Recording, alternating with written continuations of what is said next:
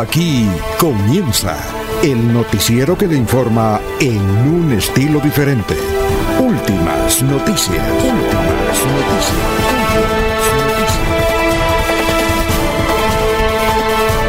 La información analizada por los expertos, sin sesgos, explicada con detalle, sin tanta carreta. Últimas noticias por Radio Melodía, también por Facebook y YouTube Radio Melodía. Director Alfonso Pineda Chaparro.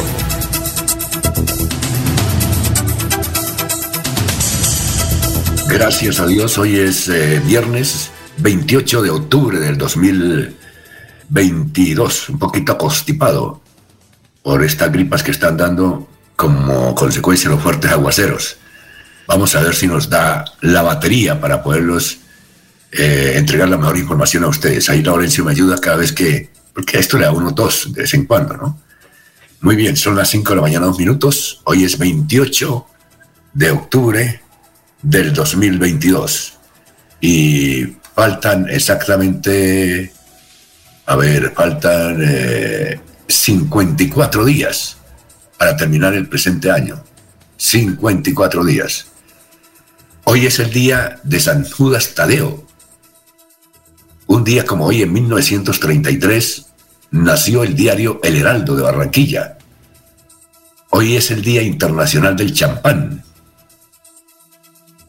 Un día como hoy, en 1816, muere fusilado Francisco José de Caldas. Era un militar que tenía muchos honores, muy joven, por eso le decían el sabio Caldas, porque era una Biblia. Un día como hoy, en 1886, se inauguró la Estatua de la Libertad en Nueva York. Un día como hoy, en 1933, nació Garrincha, gran jugador del Brasil, que jugó un partido en el Junior en 1968. Garrincha, dicen que es el mejor delantero izquierdo de la historia que ha tenido el mundo. Entiendo que él ya murió. Un día como hoy, en 1955, hoy está cumpliendo años Bill Gates. ¿Cómo será él? ¿Qué le regalarán? ¿Qué se le puede regalar a Bill Gates? Si está cumpliendo años. Un día como hoy, en 1963, nació Eros Ramazzotti. Bueno, y vamos a mirar cómo está el dólar. El dólar está hoy a 4.822 pesos ya está bajando, ¿no? Pero está alto todavía. 4.822 pesos. Son las 5 de la mañana, 4 minutos. Dicho esto, vamos a saludar a nuestros compañeros de base que están ahí en Radio Melodía. Laurencio Gamba está en Últimas Noticias de Radio Melodía 1080 AM. Muy bien, Laurencio, ¿cómo se encuentra? Son las 5, 4 minutos. ¿Qué más? ¿Qué hay de su vida? Alfonso, pues bien, y un poco fría la madrugada, pero hoy no llueve aquí en el área metropolitana. El cordial saludo para usted, Alfonso, para Arnulfo Otero Carreño, que está en la parte digital, que permite que este audio a ustedes, amables oyentes, por los diversos sistemas de Radio Melodía lleguen allá donde nos escuchan, aquí en Colombia o en cualquier parte del mundo.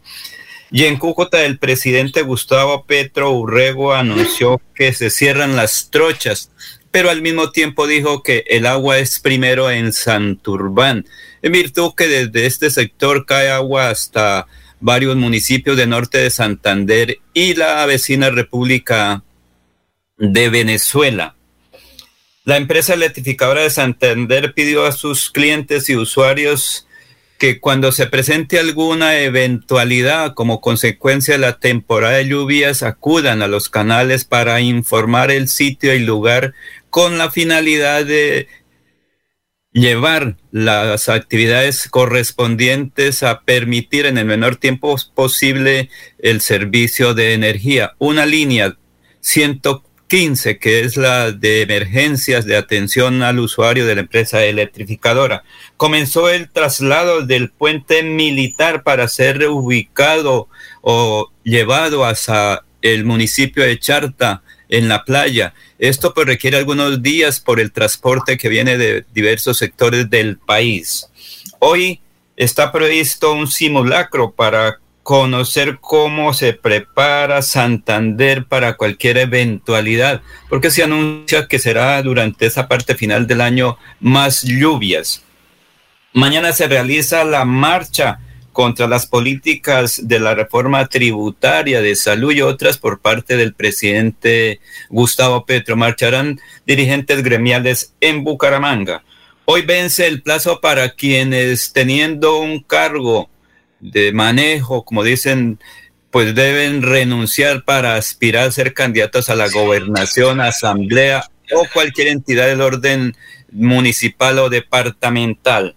Janet Celis eh, es del Sindicato de Educadores de Santander, precisamente por la reestructuración de las plantas de docentes, pues ellos tienen una protesta próximamente y le han dicho al gobierno nacional que debe escucharlos. Aquí está precisamente esta educadora frente a las inquietudes por la situación de la educación en la región. Nuestra organización sindical ha solicitado al Ministerio de Educación que nos reciba para que frene ya la reestructuración que se viene haciendo en el departamento de Santander. Querido frenar esta reestructuración. Si no nos reciben en estos días en el Ministerio de Educación, veremos abocados en hacer un plantón frente al Ministerio de Educación con docentes del departamento, porque de verdad no podemos continuar con las políticas anteriores frente frente a esta reestructuración. Es decir, requieren que los escuchen en Bogotá. Necesitamos que el ministro de Educación nos escuche en Bogotá y fijemos una posición frente a esta reestructuración, frente a metodologías flexibles que existen para posprimaria y escuela nueva. Ha sido pionero en estas dos metodologías flexibles. Eh, pero una cosa, Laurencio, eh, ¿van a hacer paro? Dice usted, es que mandaron un comunicado que me dijeron que el Sindicato de Educadores de Santander se cansaron de vivir sabroso y va a ser un, un paro. ¿Ellos inician paro? Es que son dos cosas diferentes. Una es la llamada de atención al ministro de Educación Nacional por la reestructuración de los docentes, directivos docentes. ¿Qué significa esto? Es que en algunos municipios, por unos estudios que ordenó el Ministerio de Educación, se revisa y sobran uno o dos profesores y se sacan de esa región. Entonces, inicialmente se perjudica a los alumnos. Pero eso es únicamente, pero, pero eso es únicamente en Santander. Sí, es, es, una reestructuración de la planta docentes, pero otra cosa es que el Sindicato de Educadores de Santander aprobó en su última reunión un cese de actividades. El 1 de noviembre y el 2, creo que esa es la actividad que tienen, pero para Santander, y eso en esa parte están. La protesta por la atención un poco deficiente que presta el operador de salud, por otros factores de inseguridad al magisterio. Ese es, o sea, hay dos cosas en una. Una protesta porque se están eh, sacando docentes de varios municipios y la otra es por la prestación de los servicios de salud y otras atenciones al magisterio santanderiano. Alfonso. Bueno, son las 5 de la mañana, 9 minutos y estamos saludando ya a la gente que se está vinculando poco a poco a la transmisión de Radio Melodía, últimas noticias. Un saludo para eh, Clelia Torres. Dice buenos días, eh, oyéndolos desde el barrio San Miguel por el programa. Mariate Alvarado, buen día, bendiciones. También está Elda de Pradilla y poco a poco iremos mencionando. También está don Jairo Macías, don oyente siempre Pieles, Ramiro Carvajal de Deportivos Carvajal, Aníbal Navas Delgado, gerente general de Radio Taxi Libres, que tiene el teléfono 634-2222. Un saludo también de Lino Mosquera, Perigan, Juan José Rinconosma. En Buenos Aires nos escucha a esta hora Benjamín Gutiérrez, Buenos Aires son las 7 de la mañana, 10 minutos. Ahí nos llevan dos horas, dice don Benjamín. Eh, igualmente, un saludo para Jairo Alfonso Mantilla, para Héctor Mantilla, para Sofía Rueda, para Walter Vázquez, eh, para Gilberto Álvarez. Un saludo igualmente para Pedrito Ortiz y Pablito Monsalve. Me mandó un mensaje en WhatsApp a las dos y media. Pablito no duerme, ¿no? Pablito Monsalve no duerme. Oye, ¿a qué le acostará Pablito? ¿Será que acuesta muy temprano? No, Alfonso, fue que lo asustó. Es que frente a su casa se registró en lo que él manda un accidente de tránsito, una moto, parece que le pegó a una camioneta turbo y el vehículo por poco penetra a una casa frente de donde vive Pablo Monsalve. Esa es la noticia. Un accidente de tránsito y por poco el eh, vehículo afectado por la moto eh, se, se introduce en una vivienda ahí en el sector donde vive don Pablo Monsalve. Bueno, nos dice don Jorge Caicedo que no puede estar hoy porque está en trabajo de campo. Está eh, eh, viajando a esta hora y no alcanzó a llegar a su sede para participar hoy en Últimas Noticias. Son las 5 de la mañana, 11 minutos. Bueno, igualmente hay otros oyentes, pero antes vamos con el pensamiento de hoy, con nuestro antropólogo y abogado de cabecera, el doctor Luis José Arevalo. Doctor Luis José, tenga usted muy buenos días. Muy buenos días, estimados oyentes y periodistas del noticiero Últimas Noticias de Radio Melodía. Feliz Viernes del Amor para todos. Y hoy Viernes del Amor, este lindo pensamiento. Me quedo con la sonrisa de los seres que amo, con las charlas de mis amigos, con la gente que me ama. Me quedo con quien me hace lugar en su vida, con quien cuando me extraña, me llama. Me quedo con eso, porque eso me hace feliz. Porque la vida es hoy, mañana sigue. Alfonso Pineda Chaparro está presentando Últimas Noticias. Este es el resumen de la noticia de hoy, viernes 28 de octubre, aquí en melodíaenlínea.com. El presidente Petro dijo ayer en Cúcuta que la batalla no debe ser contra los árabes que quieren explotar el páramo porque ellos no han sacado la primera onza de oro. Que el asunto es que la pelea entre los mismos santanderianos y norte santanderianos están provocando la contaminación de las aguas con el oro y el mercurio. El Tribunal Administrativo de Santander dejó sin efecto el auto que daba cumplimiento a la suspensión provisional de la elección del Contralor. En consecuencia, Freddy Anaya continúa cumpliendo, eh, continúa cumpliendo con el periodo hasta que no esté en firme la decisión del Consejo de Estado. El general en uso de buen retiro, Juvenal Díaz Mateus, hablará hoy aquí en esta emisión y nos dará a conocer sus propósitos electorales. Una mujer campesina del Cerrito es la mujer Cajazán del presente años. Ella eh, fue galardonada ayer en un acto especial en la sede principal de Cajazán que dirige el doctor César Augusto Guevara. Con marcha pidieron justicia por muerte del minero Sergio Liscano. Familiares y amigos marcharon en Bucaramanga para pedir justicia y avances en la investigación del caso. Capturan a integrante del Ejército de Liberación Nacional señalado de asesinar a dos líderes sociales en el sur del Cesar. El ejército mantiene operativos en el Magdalena Medio y Sur de Bolívar para capturar integrantes de grupos armados ilegales. Según el ejército, alias Omar lleva 10 años en el grupo guerrillero y se habría desempeñado como coordinador logístico. Por escalada violenta del Ejército de Liberación Nacional en el municipio de Yondó, Antioquia, que queda a minutos de Barranca Bermeja, eh, está más integrado socialmente a Barranca Bermeja que Antioquia, el alcalde Fabián Echeverría pidió la intervención del alto comisionado de paz y del ministro del Interior para frenar a los violentos que siguen extorsionando a los campesinos. Joven de 22 años dio a luz en el baño de la terminal de transporte de Bucaramanga. Una mujer con dos niños de 1 y 3 años llegó a la terminal de transporte de Bucaramanga e ingresó a un baño pasada las 8 de la noche del miércoles 25 de octubre.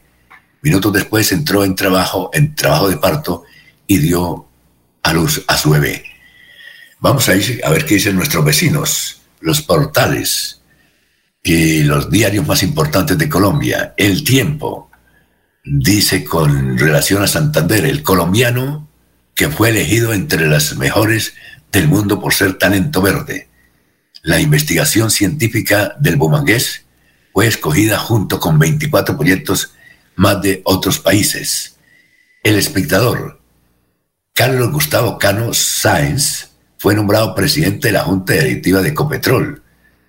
Eh, el doctor Carlos Gustavo Sáenz, Cano Sáenz, fue director del periódico El Espectador, fue ministro de, de Agricultura y fue presidente de la Sociedad Colombiana de Agricultores.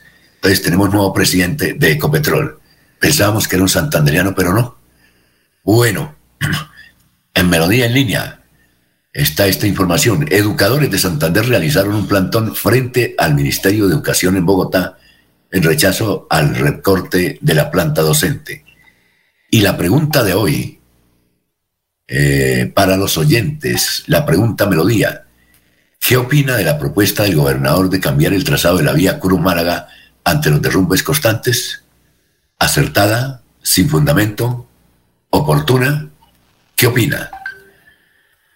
Hasta aquí la información en melodíaenlínea.com.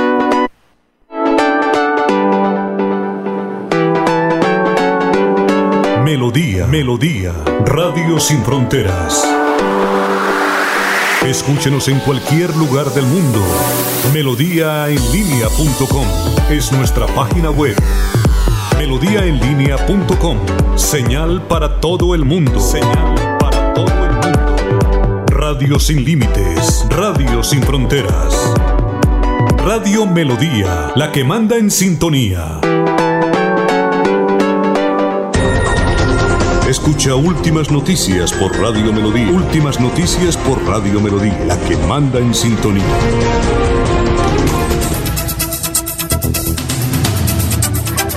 Bueno, eh, don Laurencio, noticias, noticias. Eh, ¿Usted ha conocido ya de funcionarios del gobierno de Santander y Bucaramanga que han renunciado para dedicarse a la campaña política? Alfonso. hasta hoy hay plazo.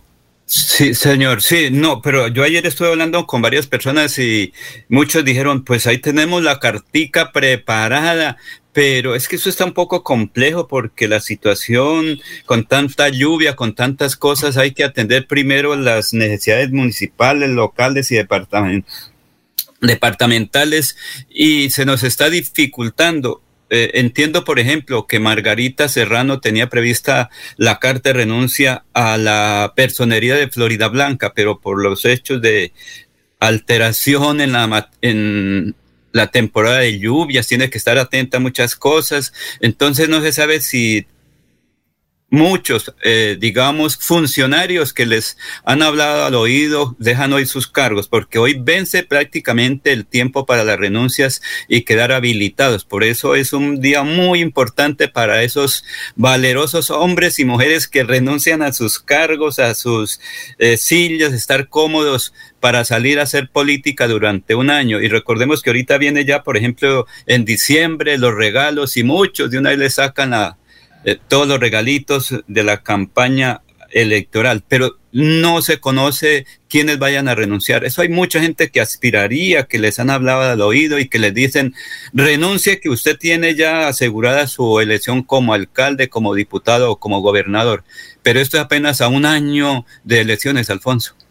Muy bien, son las 5 eh, de la mañana y 19 minutos. Bueno, ayer eh, Gustavo Petro estuvo en Cúcuta Suponemos que el lunes, ah no, el martes, que es primero de, de noviembre, estará en Bucaramanga también, en la Universidad Industrial de Santander, eh, hablando sobre el páramo de Santurbán en los diálogos regionales. Básicamente, entre Bucaramanga y Cúcuta, lo que eh, se ha centrado la discusión, eh, esto es que aquí me está escribiendo el, el, general Juvenal Díaz. Vamos a ver si lo podemos llamar de una vez. Claro.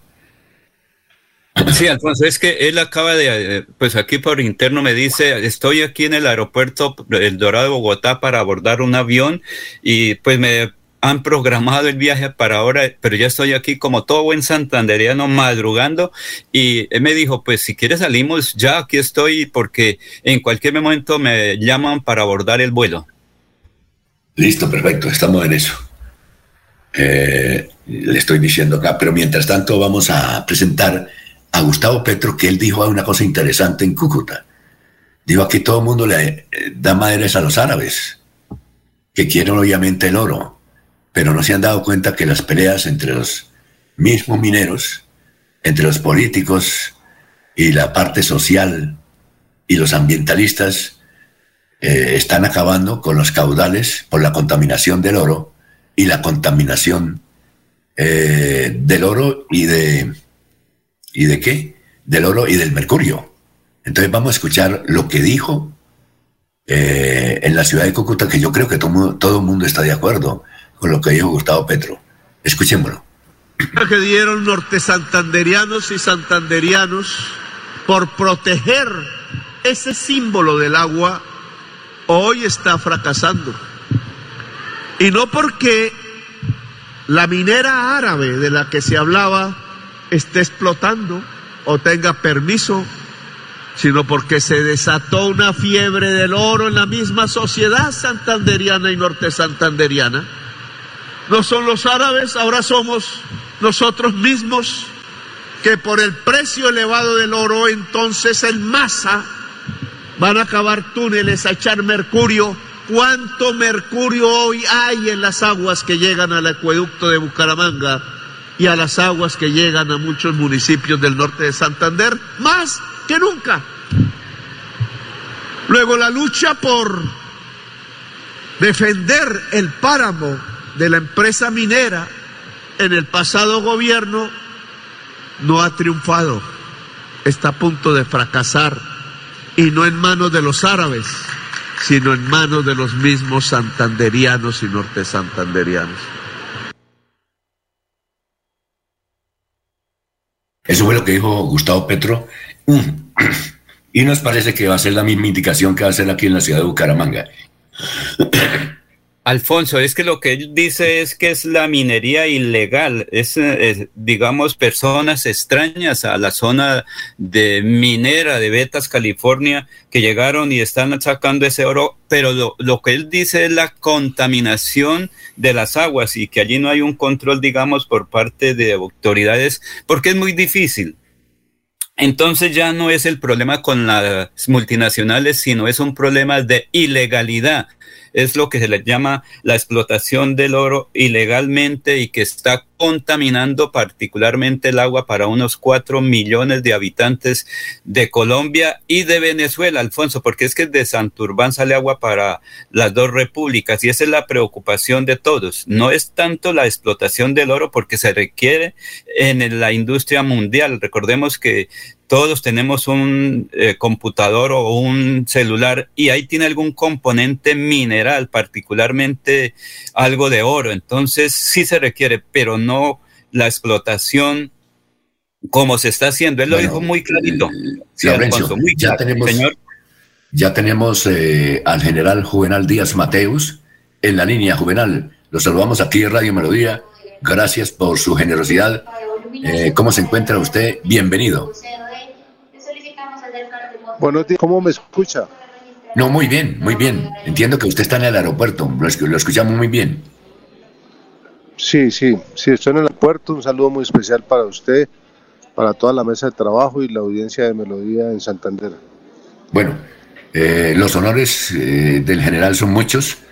Usted fue un alto oficial del ejército, fue comandante eh, en la última jornada de la, la brigada séptima, ¿no? Del ejército, las, las la Brigada Séptima, ¿cierto? División. ¿Cómo? De la Séptima División. De Séptima División del Ejército. Bueno, eh, general, ¿cuál es la propuesta que usted le va a dar a los colombianos y que incluye, como lo decía ayer el diario El Frente, una candidatura a la gobernación de Santander y de otros altos oficiales que quieren, eh, si no entendemos mal, hacer un movimiento político para las próximas elecciones? Sí, nosotros, nosotros, pues varias personas, amigos, eh, no solo militares, sino también personas de, actividades civiles, eh, hemos venido hablando, analizando, revisando diferentes temas para organizarnos y, mirar qué propuestas se le hacen eh, no solo al departamento de Santander, a la población del departamento, sino también en otras regiones de Colombia. Es un proceso que estamos realizando, no se han tomado decisiones de candidaturas, hay varias opciones para Santander, inclusive de, oficiales, eh, suboficiales de, de la Policía Nacional y de otras fuerzas. Estamos en ese proceso por ahora. Pepe, sí, pero para entender, y escúchenme las preguntas, para entender, ¿esto sería un partido político, un movimiento o qué? Sería un movimiento social que aglutine a, todas las personas que, que, quieran ser escuchadas, que de pronto tengan alguna inquietud para aportar o, o quieran aportar al desarrollo de, de las regiones en Colombia, especialmente los departamentos de Santander y Antioquia. Estamos en ese proceso, Alfonso. Sí, ¿y, qué le, usted qué le están ofreciendo a los electores colombianos? ¿Cuál sería la principal propuesta? Pues serán muchas, pero ¿cuál sería la principal propuesta? Estamos eh, revisando diferentes temas, hay muchas preocupaciones en las diferentes regiones de Colombia, especialmente en estos momentos con la seguridad. Eh, los colombianos están con mucha incertidumbre eso lo hemos visto también en Antioquia y en Santander. La gente tiene mucha expectativa de lo que pueda pasar. No se sienten seguros y estamos revisando todos esos temas para hacerles propuestas concretas de acuerdo a cada región, a cada departamento, a cada, a cada municipio, a los habitantes de cada una de esas regiones. ¿Qué otros oficiales eh, que ya están retirados le están acompañando en este propósito? Eh, Alfonso, no, no puedo dar nombres ahorita porque tenemos eh, todavía hay, oficiales que tienen limitaciones por su proceso administrativo y también suboficiales, soldados, personal que personal civil que a, su debido tiempo pues darán a conocer si se unen a, a esta causa, si se unen a este movimiento, si se unen a esos principios que nosotros vamos a establecer para proponerle a los santanderianos, a los antioqueños, a los colombianos en general. Eh, precisamente usted habla de asuntos administrativos. No es fácil que a un oficial del ejército, como el caso suyo, que, que lideró esa persecución a la delincuencia, pues lo enrede con asuntos administrativos. ¿Usted tiene asuntos administrativos? No, se refiere al proceso, nosotros lo llamamos proceso administrativo, es decir, cuando usted eh, pasa el retiro, tiene un proceso que tiene que llevar a cabo para poder quedar fuera de actividad y hay oficiales que todavía no han terminado ese proceso. No, yo, yo me refería a general, era procesos disciplinarios en la Procuraduría o algo por el ah, estilo, derechos humanos. No, no, en absoluto, no, ninguno, no, ninguno. Eh, el, proceso administrativo se refiere al, proceso de salida que muchos oficiales tienen que realizar para poder ya quedar con todos sus derechos restablecidos. Ahora, ¿ustedes van a tener que candidatos a asamblea, consejos, además de candidatos a las gobernaciones? Alfonso, todo eso se está mirando, todo eso se está evaluando y, a medida que se van tomando decisiones, pues iremos comunicando eso a la opinión pública. Pero en este momento no, no hemos tomado decisiones en ese aspecto, pero sí estamos trabajando en organizarnos, en tener una plataforma ideológica y en hacer unas propuestas en las diferentes regiones. Usted, eh, general, hace parte de una familia política. Su hermano fue senador de la República, eh, su otro hermano ahora es congresista, es decir, eh, tiene una actividad política bastante importante en la familia. ¿Cuál ha sido el criterio de ellos frente a esta posibilidad? Bueno, Alfonso, pues lo primero es que, como todas las familias en Santander, somos una familia muy grande, también muy unida, especialmente por nuestra mamá, porque nuestro papá falleció hace ya muchos años, hace casi 36 años que eh, mi papá nos dejó y ella tuvo que asumir esa responsabilidad y cada uno ha hecho su carrera en diferentes áreas. Eh, por ejemplo, ellos han hecho su carrera política, yo he hecho mi carrera militar, una carrera totalmente alejada de la política. Ellos eh, han sido exitosos en su carrera, yo he sido exitoso en la mía y en esta oportunidad yo voy a hacer un ejercicio, pero eh, pues será seguramente acudiendo a grupos significativos de ciudadanos y a un movimiento por firmas. Ahora, eh, Usted ha visitado ya, lo hemos visto en algunos municipios de Santander y Colombia, saludando a la gente. ¿La gente qué le pide a usted? No, nada. Sabe que la gente muy receptiva, eh, muy solidaria también con, el, con, mi proceso de salida del Ejército Nacional. La gente muy a la expectativa también de quienes van a ser los líderes que van a asumir las riendas del departamento, de los municipios, pero, pero realmente en este momento han sido unas visitas de, amigos, de conocer las regiones, de escucharlos y, sobre todo un proceso de ellos preguntar cómo ha sido la salida, cuál fue la experiencia durante 35, 35 años en el Ejército Nacional, pero de, de propuestas o solicitudes no hemos hablado todavía. Muy bien, le presento ahí a un paisano suyo que es eh, Laurencio Gamba. A ver, Laurencio. Sí, a Laurencio. Sí, general, muy buen día. Eh, precisamente mi pregunta es la siguiente. Usted es un hombre de paz, es un hombre que viene de la paz y es un hombre por la paz de Santander y de Colombia. ¿Quién es Juvenal Díaz Mateos? Porque mucha gente dice, bueno, eh, sí, conocemos su nombre, pero ¿quién es Juvenal Díaz Mateos? Bueno, yo soy un santanderiano, nacido en La Paz, Santander, es un, pueblo pequeño pero muy hermoso que queda en la provincia de Vélez. Nosotros somos 11 hermanos y como cuando yo tenía 16 años mi mamá nos trajo a Bucaramanga y ahí cada uno inició un proceso, una carrera en diferentes áreas.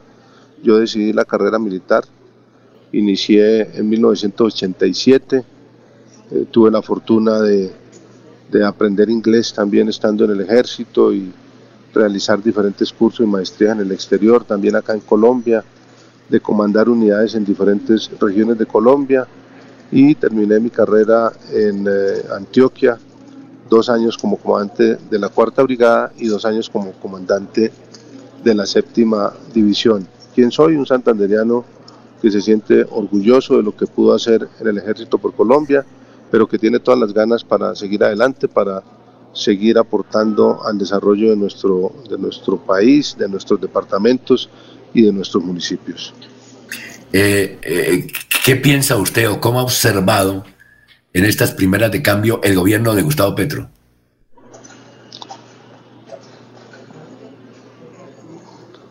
General. Aló, ¿me escucha ahí, Alfonso? Creo que ya tengo que embarcar. La, la pregunta es esta.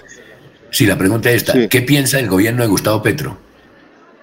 Sí, eh, mire, pues yo pienso que apenas van dos meses, hay unas propuestas que son interesantes, que podrían, eh, si se concretaran, serían eh, muy interesantes, muy buenas, como la propuesta de la paz total. Sin embargo, estamos revisando, perdón, para Bucaramanga. Sí, acá es. ¿Pero ya embarcaron o no? ¿Ya embarcaron? Ya, ya. ¿Cómo? Ya los últimos. Aló. Sí, siga. Alfonso, qué pena, qué pena. No sé, pero es que ya tengo que embarcar. Bueno, Tengo listo. el pasabordo en el... En el en General, el- muchas eh, gracias. Buen pero si quiere la semana entrante, la Listo. semana entrante hacemos una, una entrevista más larguita, ¿le parece? Me parece, general, muy amable por haber estado en Radio Melodía. Audiencia, pero Adiós. ya tengo que embarcar o si no me deja el avión. Listo. Adiós. Bueno, Éxitos. Bueno, Muy amable. Gracias. Gracias. Son las 5 de la mañana, 34 minutos. Ahí hablamos con el general eh, eh, Juvenal Díaz Mateo. Eh, Él es el más joven de la familia de Iván Díaz Mateo, ¿no? Laurencio. Sí, es el Sí, más sí, joven, más ¿no? o menos, eh, sí, es eh, como el cuarto de los 12 hermanos que él dice. Sí, creo que el mayor es eh, Iván, sigue, eh, creo que Luis, Luis Eduardo. Luis Eduardo. Creo que hay una hermana, y no sé si él es el quinto o cuarto hombre en la familia, pero Alfonso, él inició su estudio en La Paz, como él lo dijo, Creo que estudió también un poco en Puente Nacional y finalmente llega aquí a Bucaramanga y varios estudian, por ejemplo, Iván Díaz estudia en la universidad, creo que para en la UCC, sus otros hermanos también estudian aquí en Bucaramanga, sus hermanas, y él toma la decisión de salir para Bogotá a hacer el curso de oficial del ejército y eh, logra uno de los, señor. Ahorita le pregunto algo porque que tenemos que ir a unos mensajes. Listo, sí, señor. algo sobre eso. Son las 5 de la mañana, 35 minutos. Estamos en Radio Melodía. En Melodía valoramos su participación. 316-550-5022 es el WhatsApp de Melodía para que entremos en contacto. Envíenos videos o fotografías de las noticias de su comunidad y las publicaremos en nuestros medios digitales. 316-550-5022. El WhatsApp de Melodía para destacar su voz. Melodía, la que manda en sintonía. Santanderianos, siempre adelante, ni un paso atrás. Invitamos a todo el pueblo santanderiano a participar en la gran marcha nacional. Todos marcharemos por salvar nuestra democracia. Este sábado, 29 de octubre, a las 9 de la mañana, nos encontraremos en la Puerta del Sol y marcharemos hasta la plazoleta Luis Carlos Galán. Santanderianos, ni un paso atrás. Siempre Hogar como Ultrasan, encuentra en todas nuestras tiendas lavadoras, neveras, televisores, mini componentes y muchos productos de la marca LG que puedes comprar de contado o a crédito por nuestros convenios con electrificadoras y libranza. Encuéntranos también en comultrasan.com. Vigilado Super Solidaria. Celebra en Bucaramanga el Día del Niño con Caja Sans. Vive un Halloween de película el próximo domingo 30 de octubre en dos funciones, 10 de la mañana y 2 de la tarde en la sede recreacional Campo Alegre. Disfruta de un espectacular show musical con la selecta y las bandas sonoras de las mejores películas de fantasía, superhéroes y villanos. Inscríbete en www.cajasan.com. Aplican condiciones y restricciones. Evento exclusivo para afiliados Cajasan. Vigilado Supersubsidio. Se va la noche y llega últimas noticias. Empezar el día bien informado y con entusiasmo.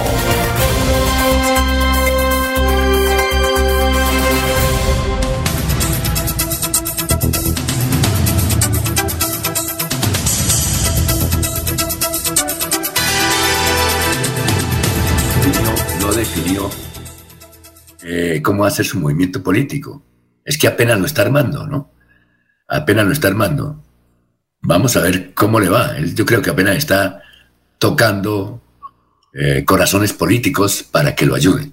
Pero decía una cosa, eh, usted, que, usted que conoce bastante a esa familia Díaz Mateos, entiendo que Arturo es otro hermano que trabaja como controlador aéreo en Colombia. Luis Abelardo, Luis Abelardo, Abelardo, Díaz, Luis Abelardo. Luis Abelardo Díaz Mateos. Sí, señor. Ah, ya, perfecto.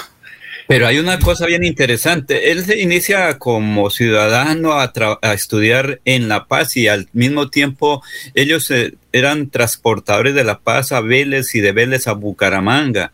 Por eso es tanta vinculación con el transporte de Luis Eduardo Díaz Mateos, que fue gerente de Copetrán. Pero él llega aquí a Bucaramanga, inicia su estudio, sus hermanos toman otras áreas y uno de los hermanos, pues, eh, como usted lo dice, se enrola en la parte de la aeronavegación y, y, comienza a trabajar en el aeropuerto Palo Negro y ahí dura bastante tiempo. Luego va para Bogotá, él está en Bogotá, Luis Eduardo Díaz, Luis Abelardo Díaz está en Bogotá, ahí en la torre de control del Dorado, en Bogotá. Ah, y los ya. demás amigos, las demás familias, cada uno ocupa diversas actividades en, en Santander y Colombia, Alfonso. Bueno, eh, nos escribe Leo Lato. Alberto, no, López López, muy buenos días desde Provenza. Leo Lato, eh, cuando estaban en ejercicio del cargo, no lograron brindar seguridad en el ejército. Ahora como civiles pretenden hacerlo. José León, muy buenos días a todos, en especial Radio Melodía. Excelente programa, felicitaciones, un favor para el señor Brigadier General de la Policía Nacional de Bucaramanga. Santander solicitamos una reunión con los presidentes de juntas de acción comunal de la Comuna 2 de la ciudad norte de Bucaramanga para la seguridad de nuestros sectores del barrio Independencia, las transiciones, regaderos, las esperanzas, la juventud, eh, Nueva Colombia, San Cristóbal, los Liscanos, Los Ángeles, Bosconia. Gracias mil por todos, excelente día. Sergio Díaz Ariza dice muy buenos días para todos y toda la mesa escuchándolo desde Onzaga, Santander. Qué bien. Pedro Gómez, veedor de Piedecuesta. ¿Cuál será la intención y desilusión del exalcalde Vargas sobre la gobernación? ¿Cuál será la intención y desilusión del exalcalde Vargas sobre la gobernación, que va a ser candidato, pienso yo. Y saludo para Elda de Prailla, que nos escucha a esta hora.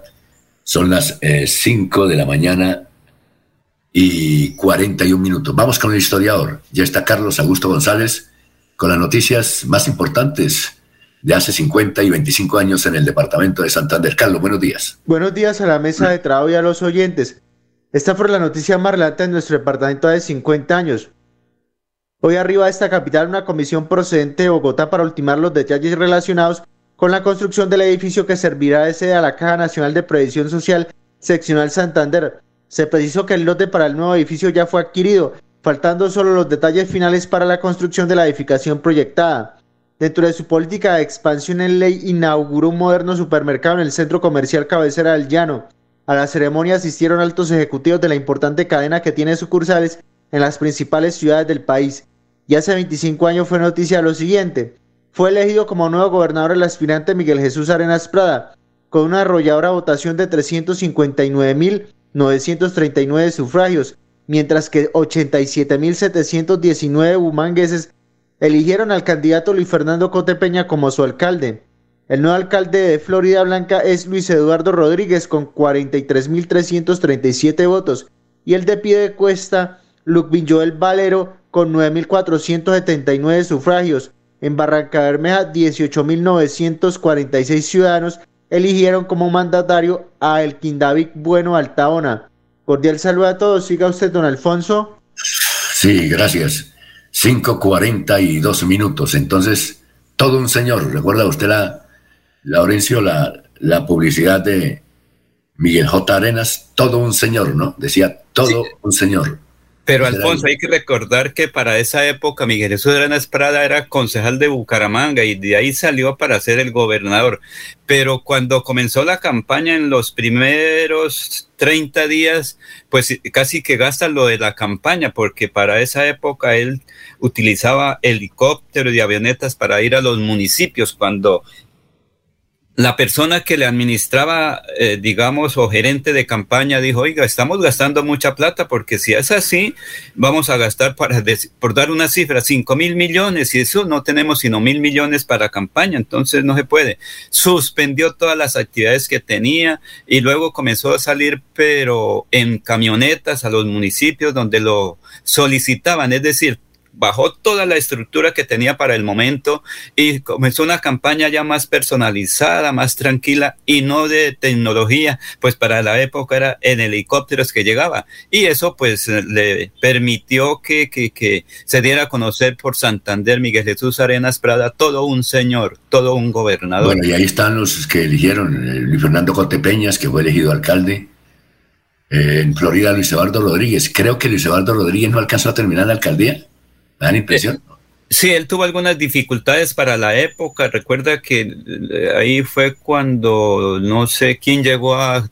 Ah, recuerde que para esa época creo que el señor eh, dejaron un encargado para que terminara el tiempo que le faltaba a Luis. ¿Y recuerda usted también que Ludwig Joel Valero también tuvo problemas? Sí, señor, que lo acusaron de ser eh, simpatizante o algo así de un grupo subversivo, pero finalmente logró eh, demostrar que nunca, que si en alguna ocasión le tocó o lo llevaron o lo secuestraron, algo así en la zona rural de Piedecuesta, Alfonso. Mm, ah, muy bien, por esto. ¿Qué hay de la vida de los hermanos, del que fue diputado? Él sigue siendo diputado porque ¿Ah, él asumió la curul que dejó Luis Eduardo Díaz Mateos. Él, su hermano ahora es eh, del Partido Conservador y creo que está haciendo campaña para el próximo debate electoral de un año. Es que ahora sí toca hacer la actividad en un año, porque a partir de hoy se inicia el proceso electoral del último domingo de octubre del 2023. Comienza con la inscripción de cédulas en cada uno de los municipios de Santander y de Colombia. Ya este calendario electoral, todo lo que significa el año electoral y todos los procesos que se deben cumplir de hoy en adelante a nivel municipal, departamental y nacional, Alfonso. Nos informa aquí uno, un oyente que eh, el que seguramente va a ser candidato a la Asamblea del Departamento de Santander es César, César García, el popular Chapitas, que ayer renunció como asesor de la Lotería de Santander, cargo que ostentaba hace varios meses. Entonces renunció para no inhabilitarse seguramente, a no ser que haya aceptado otros cargos que le han propuesto en la ciudad de Bogotá. César, que él fue director de la Secretaría de, de Riesgo del Departamento de Santander, ¿no? Sí, Oficina de Gestión de Riesgo de la Gobernación de Santander. ¿Y, y, por dónde sería? ¿Por qué partido? Tal vez por el partido de los Aguilar, ¿no? Supongo, un, supone uno, ¿no? Él ha sido muy cercano al Partido Conservador. Hay cupos suficientes en el Partido Conservador, Alfonso. Entonces no sabemos quiénes aspiren próximamente. Claudia Lucía Ramírez, si aspira a ser candidata otra vez a la Asamblea del Departamento. Pero si aspira a ser candidata a la alcaldía de Florida. Aunque, aunque se anuncie una reforma política, y están esperando muchos que en esa reforma política van a permitir por un tiempo la transfugancia, ¿no? En la reforma política. Vamos a ver. Pero ¿quiénes hacen la política? Los políticos. ¿Quiénes van a aprobar esos, eh, esa reforma política? Los políticos. Y no creo que para el próximo debate se vaya a hacer eso, porque hay un calendario electoral, Alfonso. Entonces será para el próximo digamos, periodo electoral, no para el que ya comienza hoy prácticamente, porque este ya se inició. Entonces ya hay una serie de garantías y, creo que la reforma política debe ser para el futuro, porque un año calendario electoral ya definido es un poco complejo, ¿yo?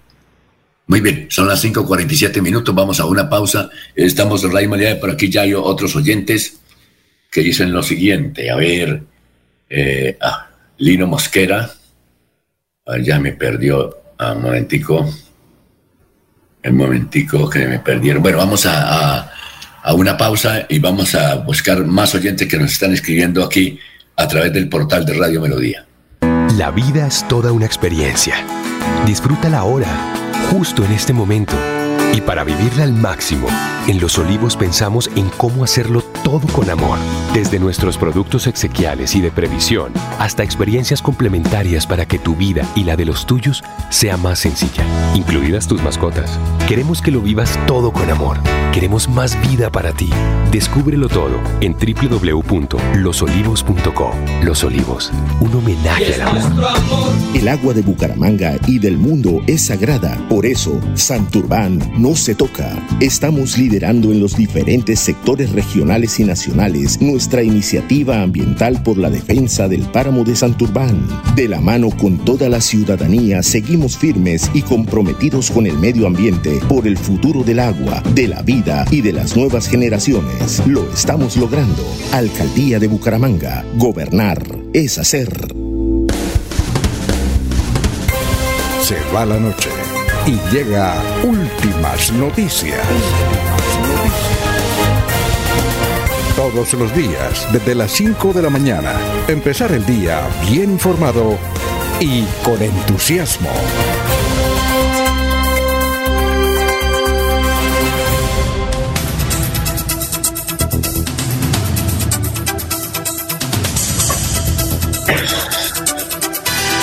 Estamos en Radio Melodía, son las 5 eh, de la mañana, 48 minutos, 5.48 minutos.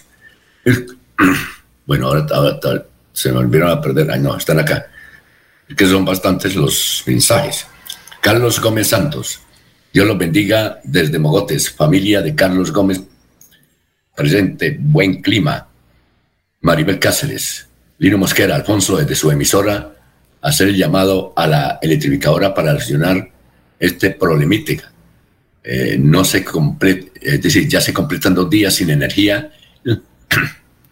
En la vereda Santa Bárbara, sector de la UDIS, y los productos de las neveras se deterioran, no dan pronta solución. La empresa electrificadora de Santander. Luis Orlando Celis Cuadros. Buen día, excelentes días.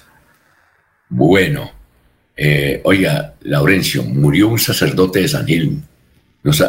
Primero que todo no sabíamos, no sabíamos que estaba vivo.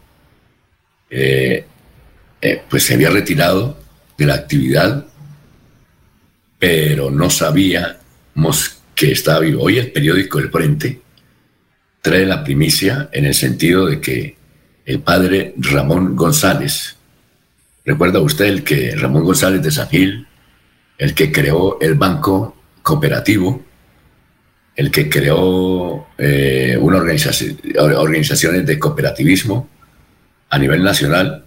Es decir, el banco cooperativo se debe a él, ¿no? Se debe a él, y muchas cooperativas. El padre, no sabemos que estaba vivo. Eh, Ramón González Parra tenía 94 años, dice el periódico El Frente. Señala lo siguiente, dice el reconocido sacerdote santanderiano Ramón González Parra y quien será recordado por la creación de cooperativas de altura y crédito en el departamento de Santander, entre otros reconocimientos, murió a sus 94 años. Su fallecimiento fue en Bucaramanga y fue confirmado por familiares, amigos y allegados en la mañana de este jueves el religioso oriundo del municipio de Barichara. Vea usted, no sabemos qué era Barichara. Santander fundó COP Central y el Secretariado Diocesano de Pastoral Social, CEPAS. Además, se destacó como presidente de la Red Cooperativa de Radios Comunitarias Santander del Instituto Técnico para el Desarrollo Rural.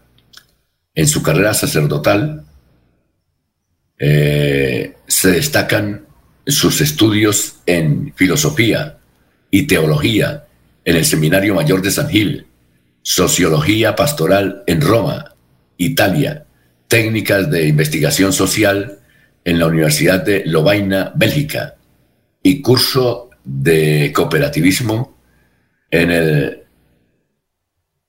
Madison, en Nueva York.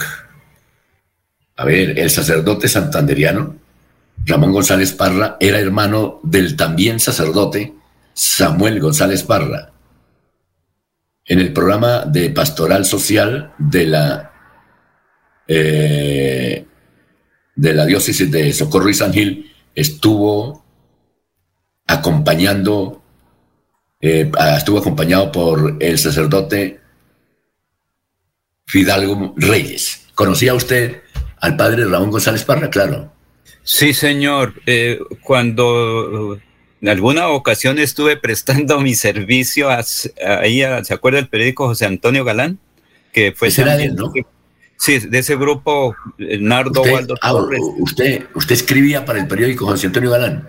Sí, porque eso era allá del sur de Santander y todo eso que tenía que ver con la diócesis de Socorro y San Gil, que en esa época tenía la incidencia en el sur de Santander. Posteriormente se divide y se crea la diócesis de, de Vélez.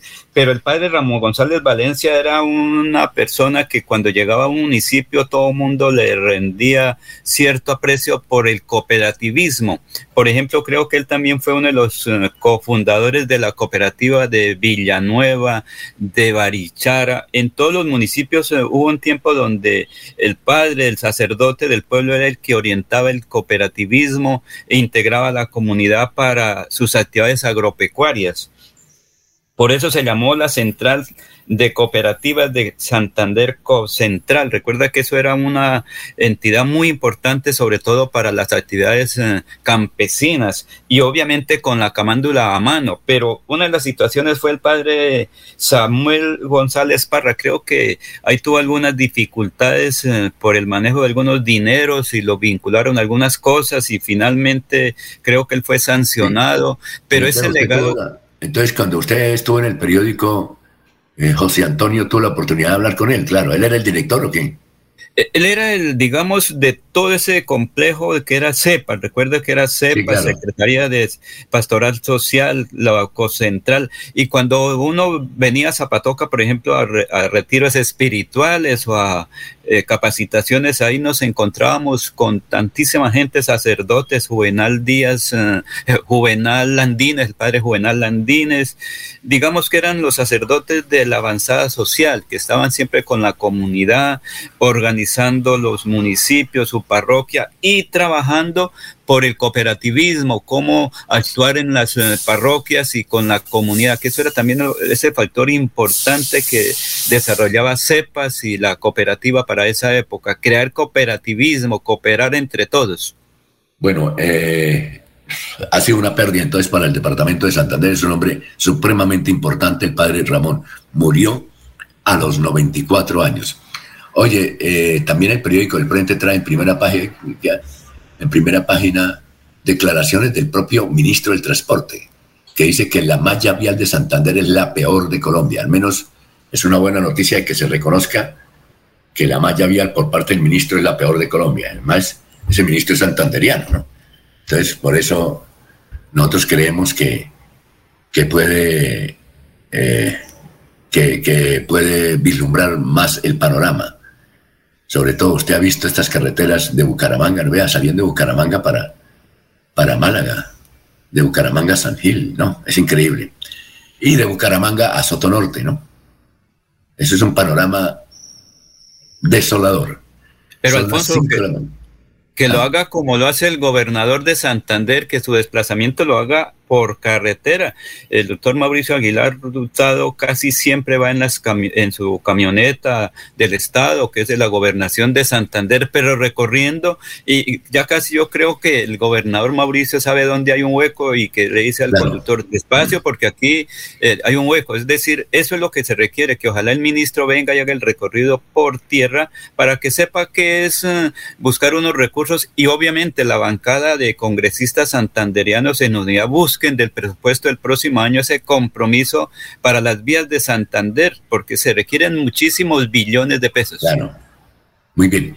Y a raíz de las vías, eh, recuerdan ustedes que el presidente Petro iba a ir la semana entra, ah, esta semana, iba a ir a California. Eh, él no fue, pero entendemos que es por, eh, era por el asunto de las vías, que no fue. Sin embargo, la periodista Diana Saray informó que no había ido Gustavo Petro por cuestiones de orden público. La alcaldesa de California, Jenny Gamboa, expidió un fuerte comunicado diciendo que eso no era cierto, que era una información cergada y tejiversada, que el presidente Petro no fue, era por asuntos del estado de algunas vías que no permitían seguridad a todos los que iban a asistir al municipio de California. En consecuencia, pues ahí se formó la pugna entre dos mujeres muy bonitas ellas, Diana Saray y Jenny Gamboa. Entonces Diana Saray ha venido escribiéndole a Jenny Gamboa y ayer le hice una pregunta eh, sobre la situación de orden público. Dijo, señora alcaldesa, ¿me puede informar cuál, fue cuál es la situación de orden público en su jurisdicción. Entonces, eh, ella, eh, Jenny Gamboa, la bloqueó del Twitter. Y Diana Sarabi eh, muestra de que la respuesta fue bloquearla del Twitter. Jenny Gamboa, tenemos que entrevistar, Laurencio, a, a Jenny Gamboa, ¿no? Alfonso, pero es que lo dijo ayer el presidente clarito en Cúcuta. Son, la, digamos, los ilegales que están contaminando eh, agua de Santander desde Santurbán, los que están sacando el oro. Mire, él lo dijo en Cúcuta, eso es clarito, es una situación bastante preocupante, pero que también las vías de comunicación, que eh, les dije yo ayer que para ingresar a Betas o California, si no es en helicóptero es difícil. Entonces, en una ocasión que fuimos con el entonces comandante de la Quinta Brigada, allá ingresó el, el helicóptero sobre las 11 de la mañana. A las once y 50 se tapó y fue imposible salir esa tarde de allá. Nos vinimos con el entonces gobernador Juan Carlos eh, Duarte por tierra a las 7 de la noche. El general Carreño, para esa época no sé si era eh, eh, coronel o qué, él se quedó allá, obviamente apoyado por 350 hombres de, ejército y la policía que le ofrecieron la seguridad. Nosotros, como se dice, corrimos el riesgo y salimos a las 7 de la noche de California o Betas para Bucaramanga. El presidente no puede ir a, dar esos papayazos que se vaya caminando desde aquí a Bucaramanga hasta Sotonorte. No, Alfonso, es que eso también tiene que ver que la seguridad, independientemente del señor presidente de la República, Gustavo Petro, y para eso tiene unos asesores, le dicen, eh, presidente, ya no podemos ir porque no hay garantías de seguridad aérea es que eso también hay que decir que son varias seguridades. Seguridad aérea es llegar, aterrizar y cuando quieran salir, pero Betas y California tiene ese fenómeno, porque queda casi que en un hueco en unas montañas. Entonces ingresa el helicóptero, pero para salir toca que esté despejado, porque eh, eso no es un milagro que pueda salir y volar de inmediato a unas alturas considerables. Son las seis de la mañana, un minuto, eh, nos informas. En este momento hay un trancón por lo menos 5 kilómetros sobre la vía que conduce a la central de Abastos. La mayoría de vehículos vienen de Florida Blanca. Los huecos que hay en la vía cerca de la central de Abastos son los causantes de la situación. Son las 6 de la mañana, un minuto, estamos en Radio Melodía. Aquí Bucaramanga, la bella capital de Santander. Transmite Radio Melodía, Estación Colombiana, HJMH, 1080 kilociclos, 10.000 vatios de potencia en antena, para todo el oriente colombiano. Cadena Melodía, la radio líder de Colombia.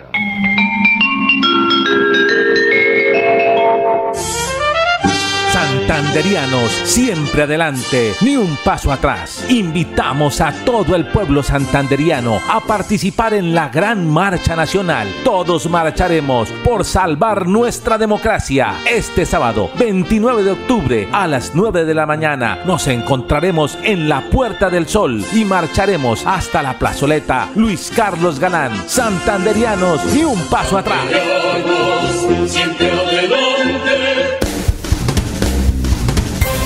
Se va la noche y llega últimas noticias. Empezar el día bien informado y con entusiasmo.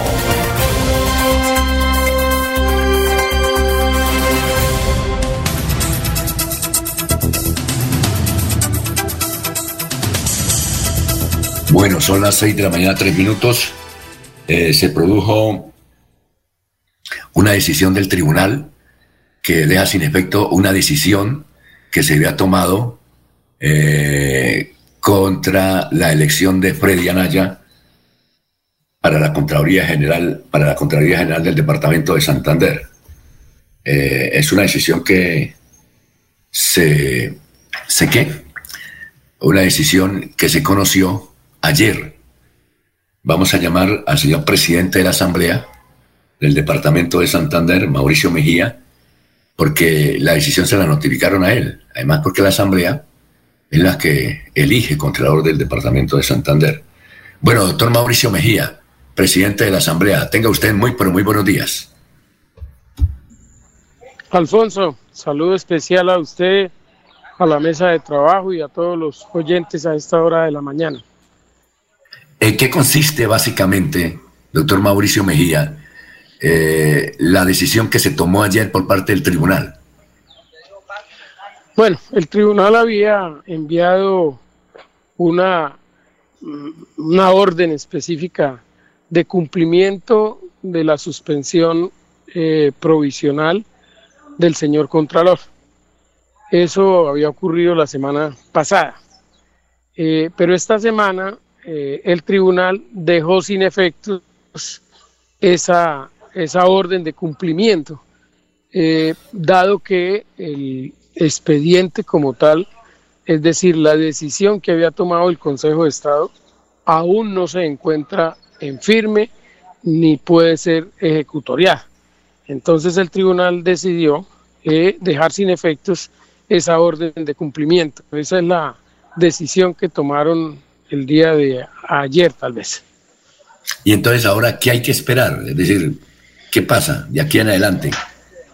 No, sencillamente por el momento el señor Contralor sigue en su cargo hasta que no, hasta que la Asamblea no reciba una orde, otra orden expresa del Tribunal Administrativo, porque realmente quien, quien en este caso le da la instrucción de lo que se debe cumplir es el Tribunal Administrativo de Santander. Eh, y en el caso específico de esa apelación que definió el Consejo de Estado, pues hay que decirla que aún ella no cobra ejecutoria, puesto que el expediente está todavía definiéndose en Bogotá. Algunas eh, aclaraciones que se le están que le está solicitando eh, los abogados al Consejo de Estado y lo mismo que una posible nulidad que tendrá que resolverse antes de poder proceder a hacer la suspensión provisional que había ordenado el Consejo de Estado en instancia de apelación. Ahora, eh, la, la, próxima decisión la tome el Consejo de Estado, ¿verdad? Pues el Consejo de Estado tiene, su, tiene el expediente en, en el despacho del magistrado ponente para resolver tanto una nulidad como una adición que le han solicitado las defensas. Entonces, una vez el magistrado resuelva esa nulidad y esas eh, y esa nulidad y esa aclaración a, a, la decisión que se había tomado, pues le dará la instrucción al Tribunal Administrativo de Santander y el Tribunal obviamente le dará la instrucción a la Asamblea del Departamento. Ahora, eh, eh, entonces, ah, el, el, Consejo de Estado toma la determinación, la comunica al tribunal y el tribunal es la que le notifica a la Asamblea, ¿verdad? Sí, ¿Es así? sí porque el proceso, el proceso en primera, el, el, proceso está radicado en el Tribunal Administrativo de Santander. Quien falla ese proceso es el Tribunal Administrativo de Santander. ¿Por qué fue al Consejo de Estado? Por una apelación de una medida cautelar que pedía que se suspendiera provisionalmente al Contralor mientras se produce fallo en primera instancia. Ahí es donde entra el Consejo de Estado. El Consejo de Estado básicamente está definiendo es una apelación de una suspensión provisional como medida cautelar. Bueno, doctor Mauricio Mejía, hablemos de otros temas de la Asamblea.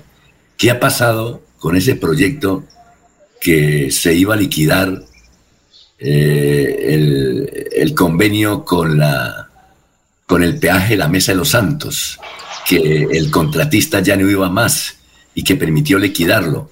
¿En qué va ese proceso?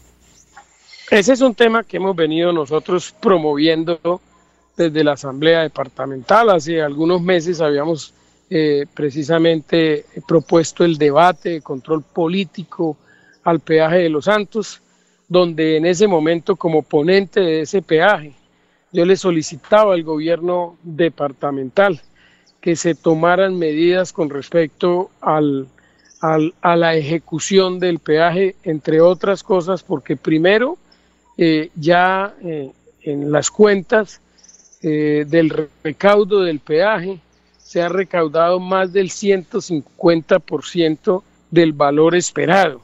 Y segundo, porque en honor a la verdad el concesionario no ha cumplido con los compromisos adquiridos durante la concesión. Entre esos, pues el mantenimiento de las vías rurales, que precisamente la semana antepasada estuvieron la delegación de todas las veredas del municipio de Los Santos de, de las zonas donde ellos deben hacer los mantenimientos, diciendo que aún eh, esos mantenimientos no se están haciendo y que las vías eh, terciarias o vías veredales incluidas dentro de la concesión pues se encuentran en regular o pésimo estado. Eh, e igualmente se le solicitaba a la Contraloría Departamental que verificara si con ese recaudo que a, a esa fecha se llevaba ya se había cumplido con la expectativa de la tasa interna de retorno que tenía esa concesión, porque el recaudo esperado pues ya se superó. Pero además de superarse el recaudo, se tiene que garantizar obviamente la tasa interna de retorno de quien tenía la concesión. En esa oportunidad se quedó en que se estaban haciendo unos eh, cálculos para saber si efectivamente procedía ya la liquidación definitiva del peaje. Eh, el día lunes, es decir, el próximo lunes, está citado nuevamente el secretario de Infraestructura, el gobierno departamental, van a bajar la, la, las partes interesadas de la Junta de Acción Comunal, va a bajar eh, todos los veedores que tiene este, esta concesión. Primero para que le informen a la Asamblea qué tan cierto es de que, el, de, que de que el señor concesionario iba a entregar o entregó la concesión y en qué condiciones la va a recibir el departamento, porque ahí falta, la, la, falta el cumplimiento de los compromisos de cierre de la, de la concesión, entre otras cosas porque aún faltaban pavimentarse cerca de 5 kilómetros. Había que hacer unas placahuellas en algunos puntos de las vías veredales y había que colocar una capa de rodadura a lo largo de más o menos 10 kilómetros de la vía entre el peaje y el municipio de Los Santos. Entre otras cosas hay que decirlo, eh, la vía hoy se encuentra en un estado no tan, eh, no tan apto para el rodaje, hay mucho hueco, hay muchas fisuras, hay unas fallas del pavimento que requieren ser intervenidas. Entonces, para que la comunidad tenga claridad, se necesita saber en qué condiciones, si es cierto que la van a entregar y en qué condiciones se la van a devolver al departamento de Santander y si se va a cumplir con lo que estaba estipulado o sencillamente van a seguir recaudando y recaudando sin hacer inversiones en la vía. Ahora, el doctor Mauricio, si la concesión evidentemente entrega eso, esperamos que entregue, como lo ha anunciado, eh, el contrato, ¿qué va a hacer el departamento? ¿O ustedes van a proponer aperturar para adjudicarla o será el departamento que va a manejar eso? Pues ese peaje es netamente departamental, siempre ha tenido el control del departamento. Y es una decisión del señor gobernador que mm, vaya a pasar una vez se termine, porque de todas maneras, entregue o no entregue el concesionario, la concesión termina en diciembre del año entrante. Es decir, ya termina y no tiene posibilidad de prórroga. Entonces, puede ser pueden suceder dos cosas. Una, si el señor concesionario entrega eh, la concesión ahora antes de vencerse su plazo, podría el departamento ahí definir cuál va a ser el futuro, si definitivamente eh, vuelven y estructuran una, una nueva concesión que sea un poquito más benévola para el departamento y para los habitantes de la Mesa de los Santos, eh, con el propósito de que no se vaya a abandonar y a dejar tirada la vía, puesto que esta vía tiene un tráfico muy importante. Pero yo creo que aquí lo esencial, lo importante es que le puedan definir a toda la comunidad de los santos, primero, eh, la gran problemática que se tiene hoy con la movilidad en los fines de semana o en los días festivos. Hoy se volvió una tortura ir a la Mesa de los Santos porque para pagar el peaje son unas colas terribles y para accesar a la vía principal, a la troncal principal abajo en el buey, pues es otro problema gravísimo, que entre otras cosas vale decirlo, el gobierno departamental también está estudiando la posibilidad de eh, mirar cómo se le da viabilidad a ese proyecto importante que tiene que ver con eh, precisamente el anillo vial externo o la comunicación entre Piedecuesta y Girón, de manera pues que se pudiese de alguna manera eh, resolver con esa concesión la intersección sobre la troncal, es decir, que ahí hubiese un puente, hubiese un puente elevado, un paso deprimido, en fin, lo que, eh, lo que definan los estudios, pero que eh, defina la problemática que se tiene hoy con esa intersección para poder que los vehículos que bajan de los Santos puedan acceder tranquilamente a la troncal. Eso quedaría dentro, de la, dentro del trazado de la vía a eh, cuesta Girón o anillo vial externo. Eh, y obviamente que también definiría eh, pues a lo largo un tema de, de movilidad, puesto que todo vehículo pesado tendría que desviarse necesariamente a encontrar el anillo vial, a encontrar la vía Palenque Café Madrid y de ahí seguir o para la costa o para donde finalmente tenga su destino. Entonces hay que esperar porque la verdad no son decisiones de asamblea, eso es muy claro. Nosotros proponemos los controles de debate, pero las decisiones hacia futuro, pues son decisiones netamente de gobierno que nosotros no podemos hacer injerencias alguna al respecto. Nos parece que en términos de poder garantizar que de alguna manera la vía no vaya a quedar abandonada, pues que se debe de necesariamente diseñar o se debe buscar la forma de que ese peaje eh, de alguna manera, no sé si sea, eh, digamos, el costo el que hoy tiene, no sabría decirle realmente eh, en qué condiciones debería darse, pero sí necesariamente habría que mantener un tipo de peaje para que la vía no vaya a ser abandonada porque esta vía tiene un tráfico altísimo. Entonces el solo hecho de que no le hagan rocería ni limpieza a lo largo y ancho de los 40 y algo de kilómetros, pues va a generar inconvenientes a una zona turística tan importante como la Mesa de los Santos.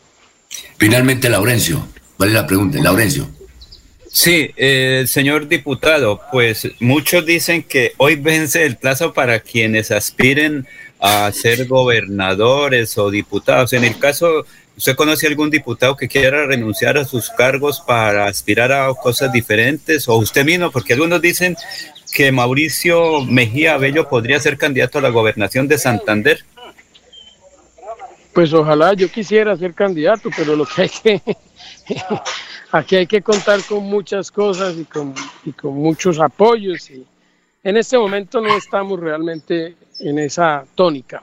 Pero lo que sí debo decir es que nosotros como diputados no tenemos la obligación de renunciar al cargo para poder hacer campaña. Es más, podemos estar siendo diputados y siendo candidatos a la gobernación del departamento de Santander. No tiene ningún tipo de incompatibilidad lo uno con lo otro. Por eso, pues si me pregunta si algún diputado ha renunciado para aspirar a gobernaciones o alcaldías, pues la respuesta es no lo necesitan de momento porque nosotros podemos estar en el cargo y hacer campaña política. Eh, doctor Mauricio, eh, Mejía, presidente de la Asamblea, muchas gracias por haber estado aquí en Radio Melodía. A usted, Alfonso, muchísimas gracias, a Lorenzo, a todos los compañeros de la mesa de trabajo y a todos los oyentes, muchas gracias por la entrevista. Muy bien, son las 6 de la mañana, 18 minutos. En Bucaramanga estamos construyendo los puentes más grandes del futuro. Reconstruimos más de 60 colegios para el beneficio de los jóvenes bumangueses de las instituciones educativas públicas. Ahora cuentan con nuevas instalaciones y espacios pedagógicos donde su proceso de aprendizaje es toda una experiencia inspiradora, cómoda y de clase mundial. Alcaldía de Bucaramanga. Gobernar es hacer.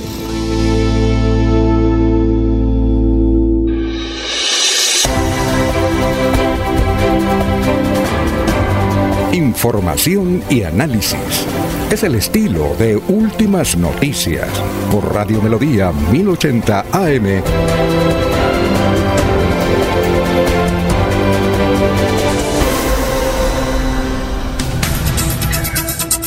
Son las 6 de la mañana, 19 minutos, los oyentes.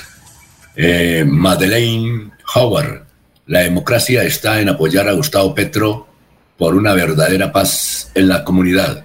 Sergio Díaz Ariza, toca preguntarle a Laurencio que el gobernador vaya hasta Santa Elena de Lopón en su camioneta que hay uno o dos huequitos. Adriana Frank, buenos días. Eh, hace varios días no escuchaba la emisora, pero hoy vuelve a escucharla. Eh, veo que Alfonso y Laurencio solo hablan de la familia Díaz Mateos, como si fueran muy importantes para el departamento. Toda la familia vive pegada de los puestos del Estado, como lo relató Laurencio. Díganle que no pierda la plática lanzándose a la gobernación. La gente ya no es boba. Además, uno de ellos no fue sancionado o puesto en la cárcel. Bueno, las seis de la mañana, 20 minutos.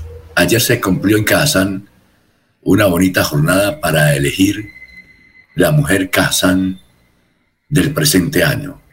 Se presentaron muchos proyectos que demuestran cómo la mujer santanderiana es muy berraca, es echada para adelante. y hay proyectos interesantísimos. Eh, hay proyectos eh, que llenan de entusiasmo a otras mujeres para que sigan adelante y eso lo está haciendo Cajazán.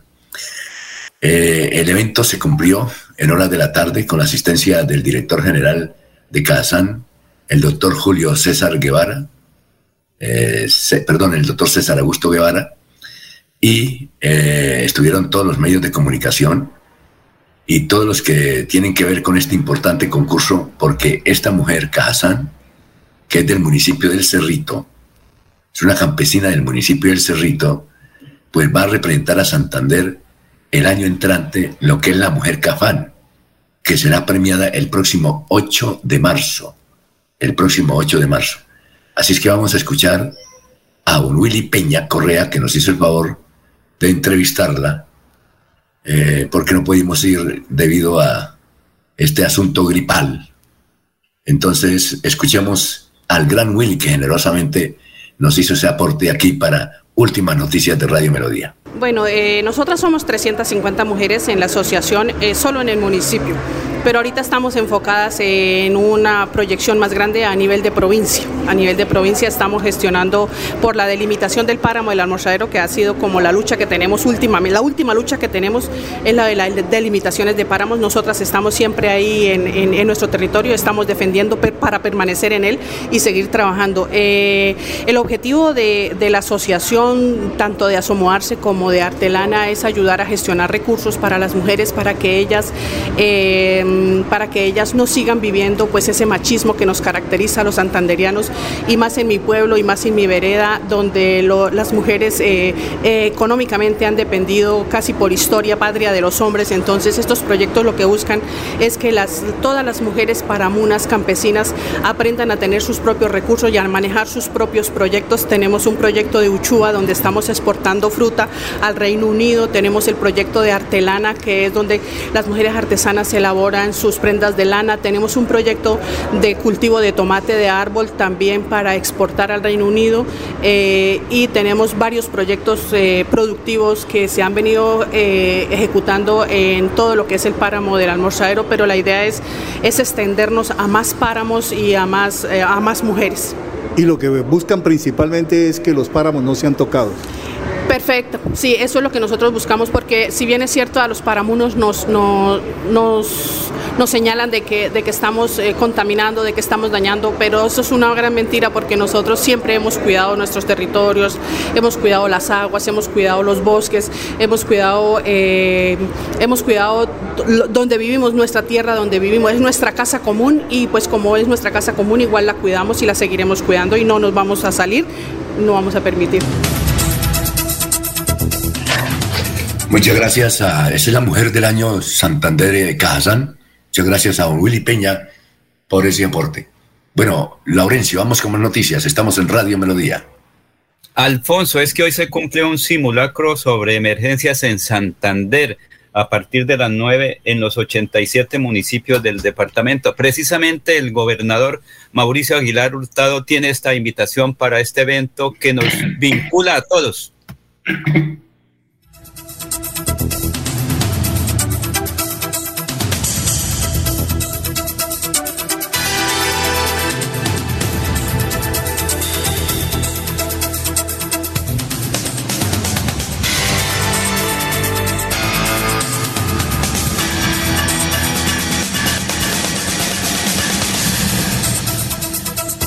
La prevención nos permite anticipar acciones para mitigar los riesgos ante las eventualidades de la naturaleza que en muchas ocasiones cobran vidas.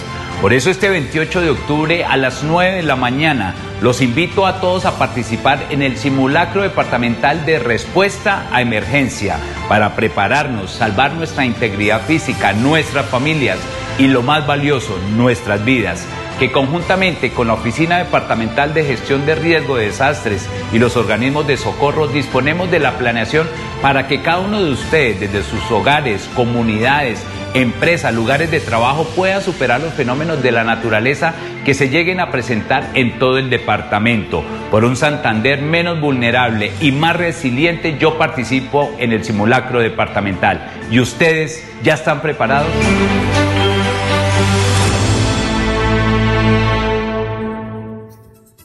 Bueno, ya son las 6 de la mañana, 25 minutos. Oye, Laurencio, el, el, eh, Mauricio, es que me pregunta aquí un vecino de la Mesa de los Santos. Mauricio Mejía dice que la sesión de la Asamblea para hablar del el peaje de la Mesa de los Santos es el próximo lunes, ¿verdad? Sí, creo que, sí. ¿Sí o no? Eh, creo que sí. ¿Usted le puso cuidado? Sí, sí. Que, eh, es decir, están definiendo el lunes. Pero, me parece que es el lunes, es que me preguntan acá, entiendo que es el lunes, ¿sí? Entiendo que es el lunes, ¿o no? Pues la verdad no sé exactamente si es el lunes. ¿No le puso cuidado o qué? Eh, no, está, no, no lo escuché muy bien, sí, pero que hay una reunión para definir que se viene trabajando sobre eso. Recuerde que en Jorgi, Jorgi ¿qué es? Sí, él es una de las personas que, y, el otro señor allá, eh, eh, el gran constructor del deporte y todo allá en la mesa de los santos, son ellos los que han estado, sí señor, el señor Céspedes, están siempre pendientes que se hagan las obras requeridas para la zona de los santos, la parte rural, porque al fin y al cabo tiene que ver con Piedecuesta y la Mesa de los Santos. Son dos municipios que están vinculados con esa concepción de la Mesa de los Santos. Por eso se dice la Mesa de los Santos, dos municipios que ojalá logren solucionar esas inquietudes, porque cuando uno va a la mesa hay que pagar siempre unos recursos, creo que es 18 eh, mil pesos, porque es en, solo, en un solo destino, Alfonso. Muy bien, bueno, nos escribe desde a ver, desde Suratá, William Niño, dice el dueño, y esta es una, una acusación, pues claro que él debe saber, ¿no? Es del bombero, dice que el dueño de Minesa constantemente aterriza en helicóptero eh, eh, en, en ese sector de la jurisdicción de la mesa de Sotonorte que por qué entonces Gustavo Petro no pudo hacer esa también aterrizar en helicóptero. Dice, el dueño de Minesa constantemente aterriza en su helicóptero, que ya tiene inclusive aeropuerto, eh, para mirar las cosas. Ah, no sabíamos que el dueño de Minesa, pero vamos a preguntarle a, don William Niño, bombero de, bomberos de, de, de Surata, que cómo se llama el dueño de Minesa, si es el árabe o es un representante aquí en Colombia. El representante. Alfonso, pero es que, Alfonso, sencillo, es que el helicóptero que ellos utilizan es uno pequeño. Recuerde que el presidente de la República es el, es el 01, el 001, eh, un helicóptero muy grande, no puede aterrizar en cualquier sitio. Además, recuerden que son tres o cuatro helicópteros que llegan, porque es el presidencial, el que está de todas maneras pendiente de la seguridad, el escolta del helicóptero presidencial y el escolta de los tres helicópteros anteriores. Eso no es eh, cosa fácil porque si va alguien allá, pues común y corriente o el dueño de una empresa, él puede tener su helipuerto pequeño, pero es que para lo de la presidencia se requieren cosas especiales. Además que hay una eh, organización que se llama Casa de Nariño, Casa Presidencial, es los que estudian la seguridad no solamente de orden público, sino seguridad en su totalidad. A qué hora se, eh, es fácil para aterrizar.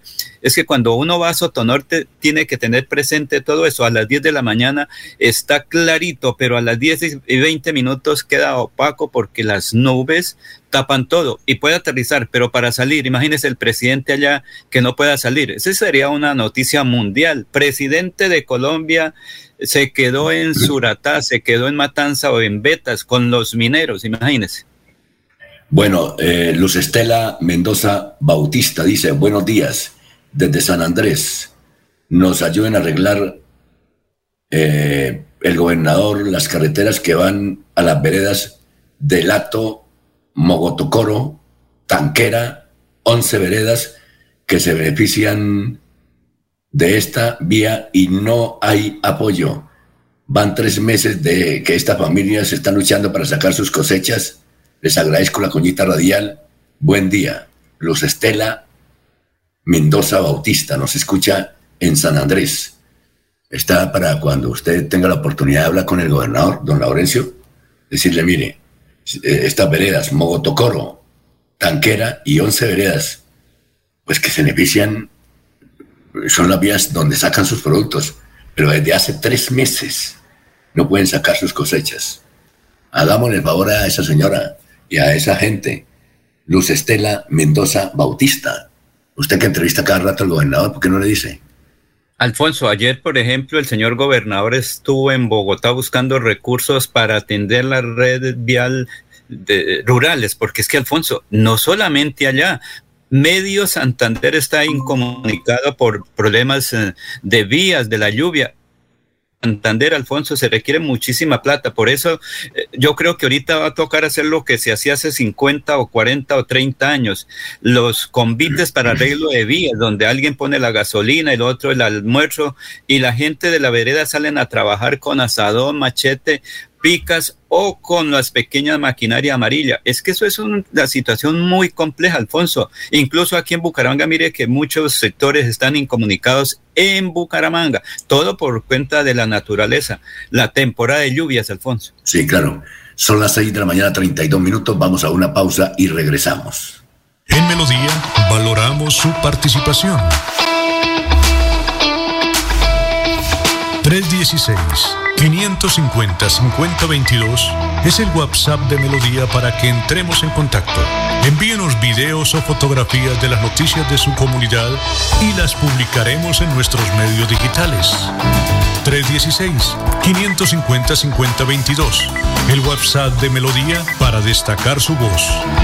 Melodía, la que manda en sintonía. ¿Sabías lo importante que es para tu salud visual hacerte los exámenes oftalmológicos cada año? ¿Cansado de pedir una cita para tus ojos y que te la den para dentro de un año? El doctor Camilo Acosta te atenderá de inmediato. Recuerda, las cirugías oftalmológicas no dan espera. Somos especialistas en glaucoma, catarata, terigio y chalación. Aprovecha la promoción llevando un adulto mayor a 50 años y tu consulta te sale gratis. Doctor Camilo Acosta, Centro Médico Clínica Bucaramanga, calle 54, número 30 3345, consultorio 603, teléfono 607-653-5477. Recuerda 607-653-5477. Doctor Camilo Acosta, médico de la Universidad Javeriana y oftalmólogo de la UIS. En Hogar como Ultrasan, encuentra en todas nuestras tiendas lavadoras, neveras, televisores, mini componentes y muchos productos de la marca LG que puedes comprar de contado o a crédito por nuestra nuestros convenios con electrificadoras y libranza. Encuéntranos también en comultrasan.com. Vigilado Super Solidaria. Celebra en Bucaramanga el Día del Niño con Cajazán. Vive un Halloween de película el próximo domingo 30 de octubre en dos funciones, 10 de la mañana y 2 de la tarde en la sede recreacional Campo Alegre. Disfruta de un espectacular show musical con la selecta y las bandas sonoras de las mejores películas de fantasía, superhéroes y villanos. Inscríbete en www.cajasan.com. Aplican condiciones y restricciones. Evento exclusivo para afiliados Cajazán. Vigilado Subsidio.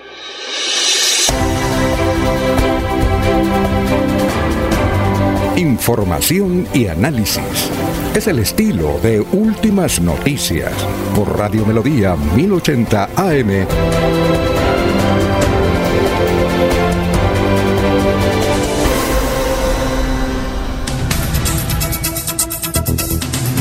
Desde San Andrés, otra vez Luz Estela Mendoza Bautista dice, están en San Andrés la misma gente saca picas, palas, asadones, eh, porque el pueblo tiene la maquinaria, pero la tiene en otras obras. A vivir sabroso. Dentro de la reforma política del país deberían desaparecer las asambleas, realmente no sirven para nada. Y vamos a saludar a esta hora al director de contenidos de Radio Melodía, Sabino Caballero Borges. Sabino, ¿cómo está? Tenga usted muy, pero muy buenos días. Muy buenos días, Alfonso, y a todas las personas que nos escuchan a través de nuestras redes sociales, de nuestro sistema digital y obviamente a través del sistema convencional 1080 AM. Pues ahí con el último comentario, ¿no? La, la eterna propuesta, las asambleas, ¿para qué sirven? Incluso Exactamente. ¿para qué sirven? Sí. Bueno, pero eh, tienen su razón de ser, de todas maneras, dentro de la organización político-administrativa en el país tocaría hacer una reforma, eh, ahí sí, de fondo a toda la constitución y reorganizar todo, todo el tema político. Pero bueno, ese es un debate que siempre está ahí. ¿Para qué sirven sobre todo las asambleas? Bueno, preguntábamos eh, ayer precisamente sobre el tema de fútbol, eh, fútbol femenino, que ante los logros que han obtenido en los diferentes espacios, escenarios y campeonatos que requieren, que se, le, que se merecen, pues digamos, desde el fútbol femenino. Entonces decíamos, eh, apoyo económico 11%, ascender a profesionales 11%, respeto, pues la gente no opinó, pero todas las anteriores 78%. Quiere decir que eh, el apoyo permanente que se da, pues por lo menos en este momento simbólico, a todas, eh, desde todos los colombianos hacia el fútbol femenino. Falta entonces que tanto el gobierno como los directivos del fútbol vean que se requiere realmente es apoyo económico que ahí de para allá va todo, para seguir con más triunfos. Bueno, seguimos. Entonces la pregunta de hoy es, ¿qué opina de la propuesta del gobernador de cambiar el trazado de la vía Curos Málaga? Esto ante los derrumbes constantes que se presenta por esta vía. Esta, esta iniciativa la presentará el, el, gobernador Mauricio Aguilar en reunión que va a sostener con el ministro de Transporte. Pero usted qué considera de esa propuesta? ¿Acertada, sin fundamento o es oportuna? Ahí dejamos eh, la inquietud. Y en cuanto a la vía, pues las noticias permanentes que nos da el INVIA es derrumbe aquí, derrumbe allá, derrumbe en el otro lado. Bueno, el último fue en el kilómetro 11, en este recorrido, pues digamos que de la vía eh, Curos Málaga y ya se advierte por parte del Invías que estará cerrada al menos por dos semanas. Entonces, difícil la situación allí para las personas que tienen que transportarse, sacar sus mercancías, en fin. Y en días pasados recordemos que tres trabajadores, por fortuna, salieron heridos. No pasó, pues, digamos, a mayores según los informes que han dado el mismo Invías. Pero el susto fue bravo. Pues, digamos, estaban allí trabajando, se vino el derrumbe, se vino la montaña y por fortuna alcanzaron a sacar a los trabajadores.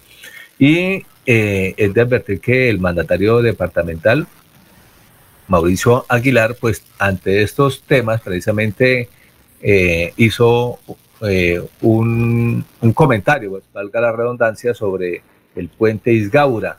dijo que precisamente esa estructura ha permitido sacarle el quite a la montaña y evitar el paso por zonas de derrumbe. Vea, otro punto de vista también sobre el puente Isgaura, tan cuestionado.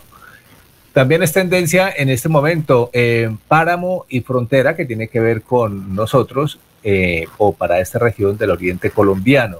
Pues en primer lugar, lo de la frontera, pues a raíz de los diálogos vinculantes que lideró el presidente Petro en Cúcuta, pues había más expectativa frente a la apertura, pues por parte del gobierno nacional o de manera particular del presidente Petro más expectativa y ordenó pues entonces el cierre de las trochas existentes entre Colombia y Venezuela, esto con el fin, dice el presidente, de combatir el contrabando y la corrupción de funcionarios de ambos países. En eso fue claro eh, el presidente Petro. Dice, si es necesario hablar con Maduro, pues va a tener que ir a hablar con Maduro porque es incluso eh, eh, que va a solicitar cambios de algunos funcionarios allá de ese lado que están pendientes del tema de, o deben estar pendientes del tema de apertura de frontera, pero de manera transparente, cosa que no ha sucedido. Pero ha dicho el presidente, pues empecemos por este lado. Quiere decir que se, eh, se harán algunos ajustes, esperemos a ver qué tipo de ajustes reales, pero por lo menos ya ha dado la orden de que las trochas, por lo menos de este lado, no deben dar opción, que deben pasarse por el puente de manera legal para evitar que las mafias sean las que se queden con los recursos, con la platica y la gente trabaja y trabaje y le toca pagar entonces por un lado, por el otro y de manera ilegal. Entonces está allí el debate y la polémica y la y las expectativas eran eh, mayores en ese momento, según el mismo ministerio, se ha comercializado 2,25 millones de dólares, pero la expectativa era mayor. Y el otro tema, pues también entonces el páramo y lo del agua, pues a raíz de las declaraciones del presidente Gustavo Petro, pues echó vainazos para todos lados. Pues en este caso dijo el, el primero, por ejemplo, que en Santurbán, además de páramo, es el agua. ¿sí? Y dijo que es el agua pues nace a través del frailejón. Ya ha hecho el primer vainazo, dijo el frailejón. Esos que algunos congresistas consideran satánico. Bueno, vainitas para don Oscar, para el congresista Oscar Villamizar. pero ese, ese frailejón que eh, es el que genera el agua potable que llega por los acueductos a municipios como Bucaramanga. Y ahí fue cuando dijo, y por eso mismo no puede haber explotación minera en el páramo de Santurbán. Reiteró entonces porque ese eh, punto de vista, pues digamos, ya era claro por parte del gobierno nacional. Pero vino la segunda parte sobre el tema de la minería ilegal y la contaminación y dijo, comillas, ahora somos nosotros mismos que por el precio elevado del oro, entonces en masa van a cavar túneles y a echar mercurio. Y se preguntó, ¿cuánto mercurio hay en las aguas que llegan al acueducto de Bucaramanga y a las aguas que llegan a muchos municipios del norte de Santander? Dijo, más que nunca. Y reiteró entonces que no puede haber explotación minera allí. Y la eh, situación que se presenta con la minería ilegal, que son denuncias permanentes que se vienen haciendo, que incluso Minesa, la misma Minesa dijo, es hora de que las autoridades busquen, indaguen, tomen decisiones eh, eh, y acciones para evitar la contaminación de las aguas que llegan a Bucaramanga, que, porque advierte Minesa que ellos tampoco son responsables porque eso es parte de la minería ilegal y ellos no son ilegales. Ahí está, eh, por lo menos, es, eh, si no fue a California, por lo menos desde Cúcuta respondió. Esperemos a ver qué novedades trae cuando sea aquí el primero de, noviembre. Eh, también diálogo vinculante en Bucaramanga. Alfonso. Oiga, Sabino, el gobernador dijo que y dio a conocer cuál es la propuesta, por cuál vía sería para llegar a Málaga. ¿Dio algún proyecto? Nada, e, eso, eso lo va a presentar en la reunión que sostenga en próximos días con el ministro de Transporte. Ahí van a estar los detalles. De momento dijo algo general. Esta era una información que yo tenía, me la habían dado ayer precisamente, ayer al mediodía.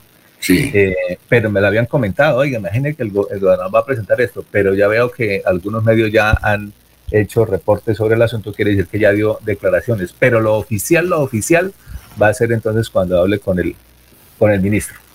Bueno, sí, porque hay un, un proyecto que manejaba eh, el coronel Aguilar hace unos 15 o 20 años cuando era gobernador, y es construir entre Cepitá, la vía entre Cepitá y Laguna de Ortices. Son 58 kilómetros, son solo 58 kilómetros.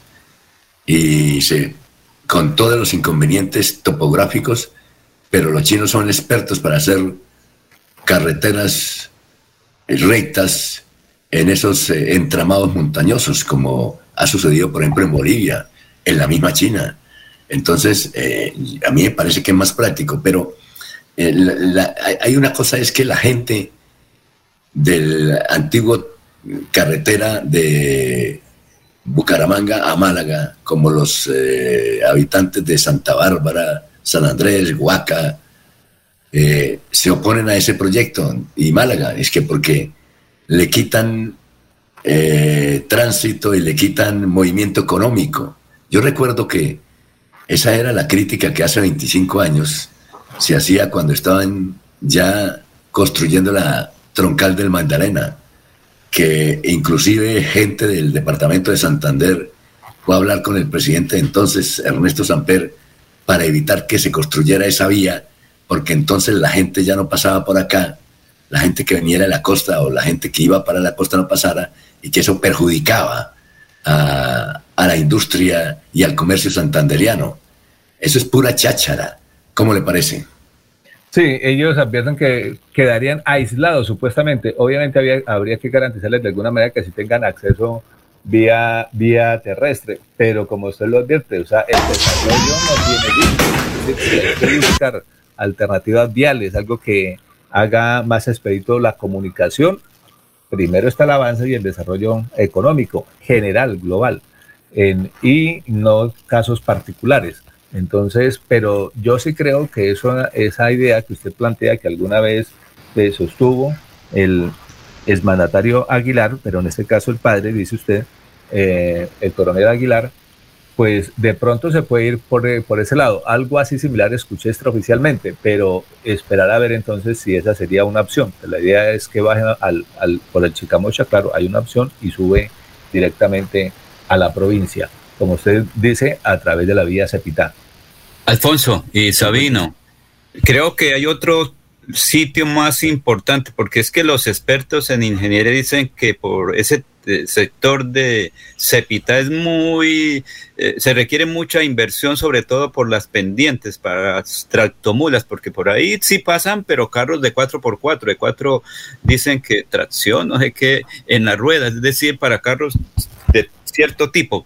Pero el otro lugar por donde es eh, corregimiento de Berlín, se inicia por ahí, se, a la parte derecha, se sube y se llega por la carbonera a salir a Huaca, que ese sería, es lo que están evitando, es eh, todo lo que tiene que ver ahí en los curos hasta un poquito cerca al puente Isgaura, porque creo que con Huaca se puede salir y se retoma el puente Isgaura, porque esa es la otra cuestión.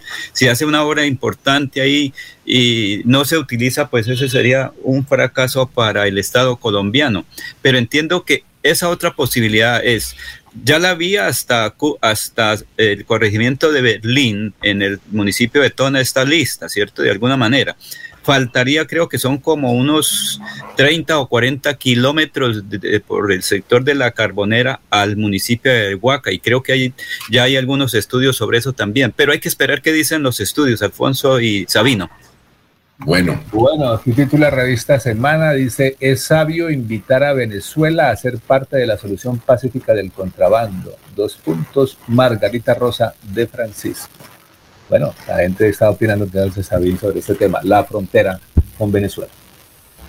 Bueno, muchas gracias, Sabino, muy amable, ¿no? Muy gentil. Muy amable, feliz viernes, cuide esa voz. Bueno, listo, son las 6 y 47, estamos en Radio Melodía, dicen los oyentes. Vamos con los oyentes. Eh, Javier Puentes Moreno, buenos días desde Málaga. Muy acertada, urgente y oportuna, una nueva vía, total apoyo a la propuesta de la gobernación a vivir sabroso. Los diputados sirven para lo que sirven las tetillas de los hombres. Son las 6 y 47 nuestro amor. En Bucaramanga creemos que el futuro de los niños está en la tecnología. Por eso hemos entregado más de 10.000 computadores en los colegios públicos para seguir cumpliendo nuestro compromiso de cerrar la brecha digital. Aquí hacemos realidad los sueños de las nuevas generaciones de bumangueses que seguirán transformando a Bucaramanga en una ciudad inteligente, educada y transparente. Alcaldía de Bucaramanga. Gobernar es hacer. Santanderianos, siempre adelante, ni un paso atrás. Invitamos a todo el pueblo santanderiano a participar en la gran marcha nacional. Todos marcharemos por salvar nuestra democracia. Este sábado, 29 de octubre, a las 9 de la mañana, nos encontraremos en la Puerta del Sol y marcharemos hasta la plazoleta Luis Carlos Galán. Santanderianos, ni un paso atrás. Queremos que disfrutes de un servicio de energía confiable y de calidad. Por eso, trabajamos en el mantenimiento de la infraestructura eléctrica. Para que estés informado oportunamente de las fechas y horarios, síguenos en nuestras redes sociales o consulta toda la información en www.esa.com.co. ESA, Grupo EPM, Vigilado Superservicios. Escucha Últimas Noticias por Radio Melodía. Últimas Noticias por Radio Melodía, la que manda en sintonía. Bueno, vamos con más noticias. Don Laurencio, lo escuchamos. Son las 6 y 49 minutos ya. Alfonso, es que un integrante del ELN fue capturado por tropas de la Quinta Brigada con sede en Bucaramanga. Precisamente el coronel Servio Julio Roa Roa sobre este hecho nos dice lo siguiente. En las últimas horas se presentó voluntariamente a las tropas de la Quinta Brigada del Batallón de Infantería Ricaurte, un individuo perteneciente al grupo armado organizado ELN. Este individuo llevaba más de 10 años en esa estructura y pertenecía al Frente de Guerra Oriental de esta organización. En lo que va corrido de este año 2022, 12 miembros de los grupos armados organizados se han entregado voluntariamente a las tropas de la Quinta Brigada. A todos ellos como ordena la norma, se les ha respetado los derechos humanos, se ha tenido pendiente los preceptos del derecho internacional humanitario y se han puesto a disposición del grupo de atención humanitaria al desmovilizado para que realicen su proceso. A todos esos individuos que aún están delinquiendo en los grupos armados organizados, les hacemos la invitación para que se entreguen voluntariamente o se sometan a la justicia de acuerdo a la ley para recibir los beneficios que el Estado y el gobierno les otorgan. La quinta brigada del Ejército Nacional, bajo el plan Perseo, continúa garantizando la seguridad, la tranquilidad y la paz de todos los habitantes de los 100 municipios del área de operaciones de la brigada. Son las 6 y 51 minutos. ¿Recuerdan ustedes que el lunes pasado hicimos una entrevista que causó impacto a nivel nacional? Que se la hicimos al juez 22, al juez segundo laboral de Bucaramanga, Fernando Morales Rey. En esa hizo fuertes acusaciones. Eh, y desde luego dijo que el que le hacía las amenazas y las ofertas era Eduardo Pilonieta Pinilla, un abogado muy reconocido de las viejas ligas, viejas y grandes ligas de la jurisprudencia aquí en el departamento de Santander, es muy respetado porque es eh, educador y desde luego también escribe en Vanguardia Liberal. Eh, siempre le estuvimos marcando para que respondiera a esas acusaciones. Eh, no, no ha querido, entiendo que algunos medios eh, les ha respondido eh, sobre su actuación. Pero aquí, hoy presenta eh, el siguiente escrito, donde deja su posición sentada frente a lo que ocurrió. título de la, de la columna, una aclaración obligada. Dice, me cansé de oír las versiones malintencionadas que está difundiendo la otrora juez segundo laboral del circuito Fernando Morales Rey en contra del ingeniero Rodolfo Hernández y en contra mía, a raíz de un incidente acaecido en un proceso ordinario laboral tramitado en el juzgado que estuvo a su cargo. Solicité el aplazamiento de una audiencia en ese proceso cuyas partes accionadas son la empresa Hernández Gómez Constructores HG y el ingeniero Rodolfo Hernández, el cual lleva varios años al despacho cuando súbitamente se programó una audiencia con un plazo inusual de muy pocos días, siendo la costumbre del despacho fijarlas con varios meses de anticipación y ella coincidencialmente tenía que realizarse antes de la segunda vuelta presidencial. La petición la hice telefónicamente, desconociendo que estaba siendo grabado sin mi consentimiento y luego puesta a circular en la red, originándose un proceso disciplinario en mi contra que cursa en la sala respectiva del Consejo Superior de la Judicatura. Ahora, este mismo personaje, luego de haber tenido que desvincularse del cargo por llegar a la edad de retiro forzoso, vuelve a atacar diciendo que le ofrecieron primero 500 y luego mil millones para aplazarla en un proceso cuyo costo total no alcanzaba los 250 millones de pesos, asunto que no cabe en la cabeza de alguien que tenga un centímetro de sensatez. Es más, por culpa de la hora funcionario y por no haber permitido una conciliación que no violaba ni la constitución ni la ley, el extrabajador está en una situación jurídica indefinida y seguramente pasando dificultades financieras cuando podría estar en una condición económica favorable. Es lamentable que una persona que ostentó la dignidad de juez de la República acuda a procedimientos tan bajos y tan lejanos de toda la consideración más propios de alguien que actúa de mala fe que de quien de que de quien defiende los derechos de la clase trabajadora como lo pregona gritos con una extraña vestimenta por los corredores del Palacio de Justicia, alegando que lo están persiguiendo. Doctor Morales, lo emplazo públicamente para que presente las pruebas que dice tener. Lo afirmado por usted no es cierto y tenga el coraje suficiente de respaldar sus manifestaciones sin excusa, pues lo dicho por usted carece de todo sustento. Es increíble, ahí está pues la respuesta del el doctor Eduardo Pilonieta Pinilla, que de tanto eh, lo hemos llamado varias veces a todas partes y no ha querido, no ha querido eh, profundizar.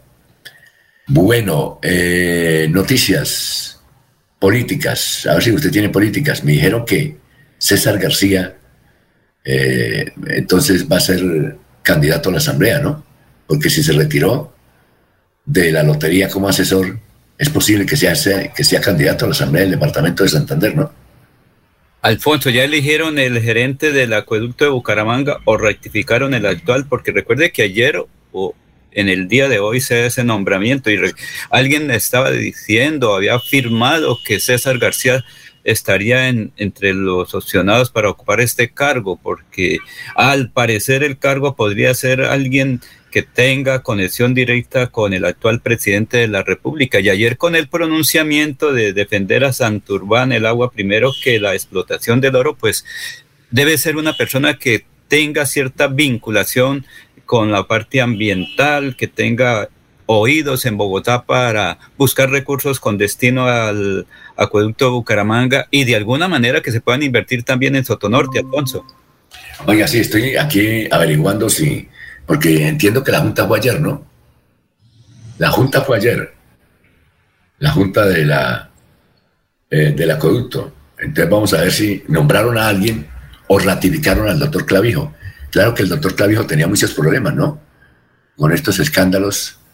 Eh, además es por un año la ratificación o nombraron a otro. Había varios candidatos, entre ellas Consuelo Ordóñez de Rincón era una de las más opcionadas, sí, ella es, una de las más opcionadas a ocupar este cargo. Y dejar el cargo que tiene en Bogotá, porque ella también creo que tiene un importante cargo en la capital de la pero, pero vamos a ver, entonces ya estoy preguntando eh, a quién eligieron presidente o si ratificaron al doctor eh, al doctor Clavijo, que me decían que venía bien, pero con este escándalo de los contratos a la familia Reyes, yo creo que va a ser difícil la continuidad, pero cosas se ven en esta vida, ¿no? Don Laurencio. Pero es que Alfonso no está sancionado él. Eh, a cualquiera le abren una indagación, una investigación. Lo difícil es la sanción. Ahí sí quedaría inhabilitado, pero entiendo que hasta ahora no tiene ninguna eh, eh, inhabilidad el señor gerente actual del acueducto, porque es que cada quien se convierten en fiscales y jueces de la República y de una vez sancionan y ya los inhabilitan. Es que eso es lo tradicional aquí en nuestro departamento. Quien hace la justicia es el Poder Judicial o la Fiscalía o de pronto la Procuraduría, dependiendo de las circunstancias de investigación. Pero aquí cada quien dice, no, ya está sancionado, ya no puede y hay que esperar qué ocurre en la Junta Directiva del Acueducto.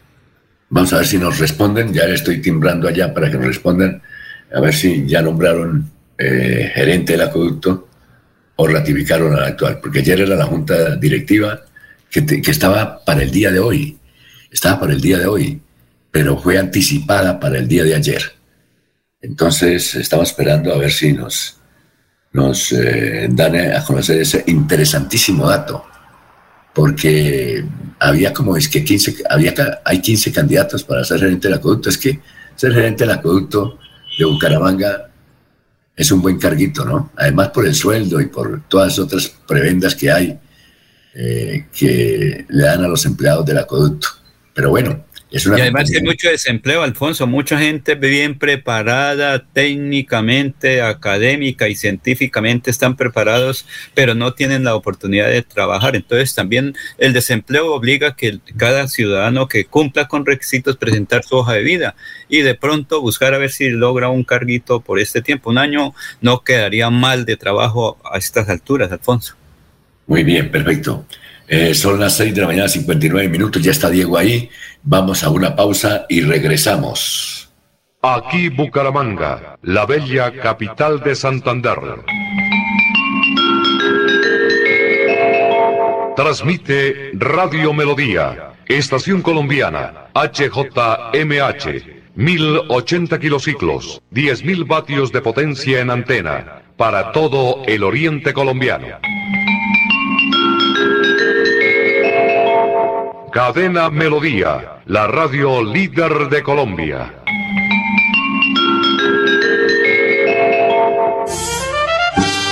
Santanderianos, siempre adelante, ni un paso atrás. Invitamos a todo el pueblo santanderiano a participar en la gran marcha nacional. Todos marcharemos por salvar nuestra democracia. Este sábado, 29 de octubre, a las 9 de la mañana, nos encontraremos en la Puerta del Sol y marcharemos hasta la plazoleta Luis Carlos Galán. Santanderianos, ni un paso atrás. Nuevamente estará en Bucaramanga atendiendo a sus pacientes el médico especializado en medicina alternativa y complementaria, el doctor Ricardo González Parra, el sábado 5 y domingo 6 de noviembre. Si está enfermo, es hora de agendar su cita médica sin costo. Tratamientos con medicamentos biológicos completamente naturales, sin químicos. Recuerde, el sábado 5 y domingo 6 de noviembre los atenderá el médico, el doctor Ricardo González Parra. Agende su cita médica sin costo llamando a la línea celular 3 313-392-2623. 313-392-2623. Estas son las últimas noticias de Colombia y el mundo en Radio Melodía, la que manda en sintonía. Hola, ¿qué tal? Soy Florentino Mesa y esta es la vuelta al mundo en 120 segundos. Corea del Norte disparó este viernes dos misiles balísticos de corto alcance hacia el mar en su primera prueba con armas de este tipo en dos semanas, y el ejército de Estados Unidos advirtió a Pyongyang que el uso de armas nucleares supondrá el final de ese régimen.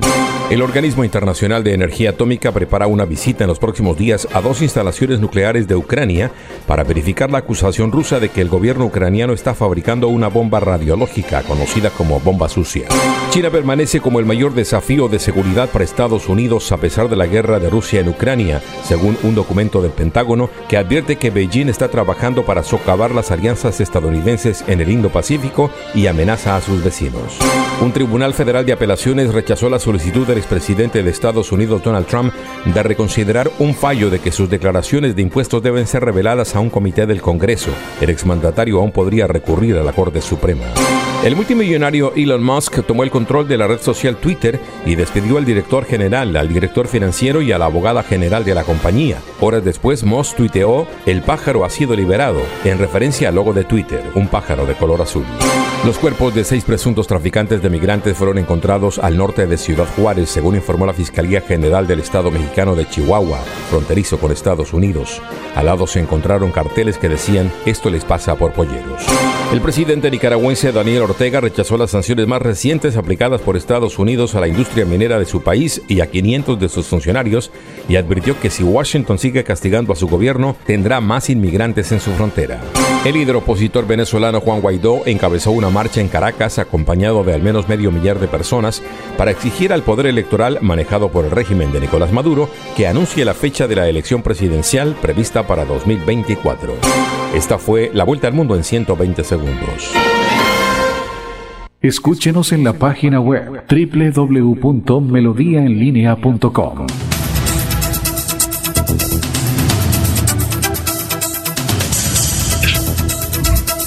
Bueno, son las 7 de la mañana, 3 minutos. Ahí está Diego ya. Eh, gracias por estar con nosotros, Diego, desde Orlando. Tenga usted muy buenos días, eh, Diego.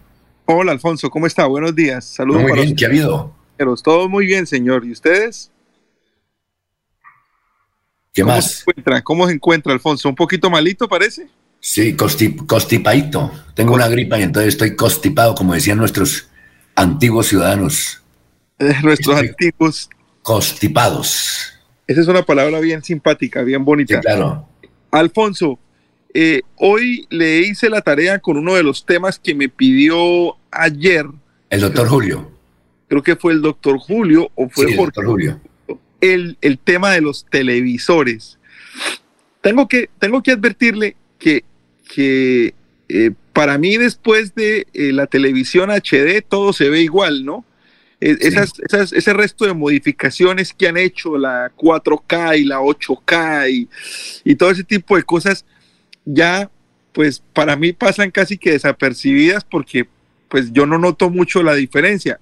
Hay que decir también que no soy muy fanático de la tecnología, aunque eh, estoy en un país en el que la tecnología se usa mucho y gran parte de mi trabajo se hace eh, por teléfono y, por, y, con herramientas tecnológicas, eh, pues no soy un fanático así asiduo de la tecnología, pero después de la noticia de ayer, me puse a investigar un poco del tema de los televisores de 8K y le quiero hacer un resumen de exactamente qué fue lo que pasó. Bueno, lo primero que tenemos que aclarar es que 8K es un tipo de resolución que tienen los televisores.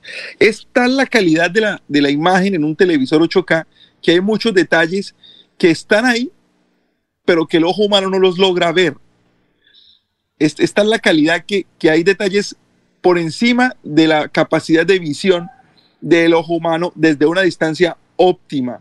Eh, ofrece ese, esos bordes definidos de las imágenes, eh, brinda un tipo de conectividad muy avanzada y los niveles de luminosidad en la imagen eh, logran dar unos detalles de realismo únicos.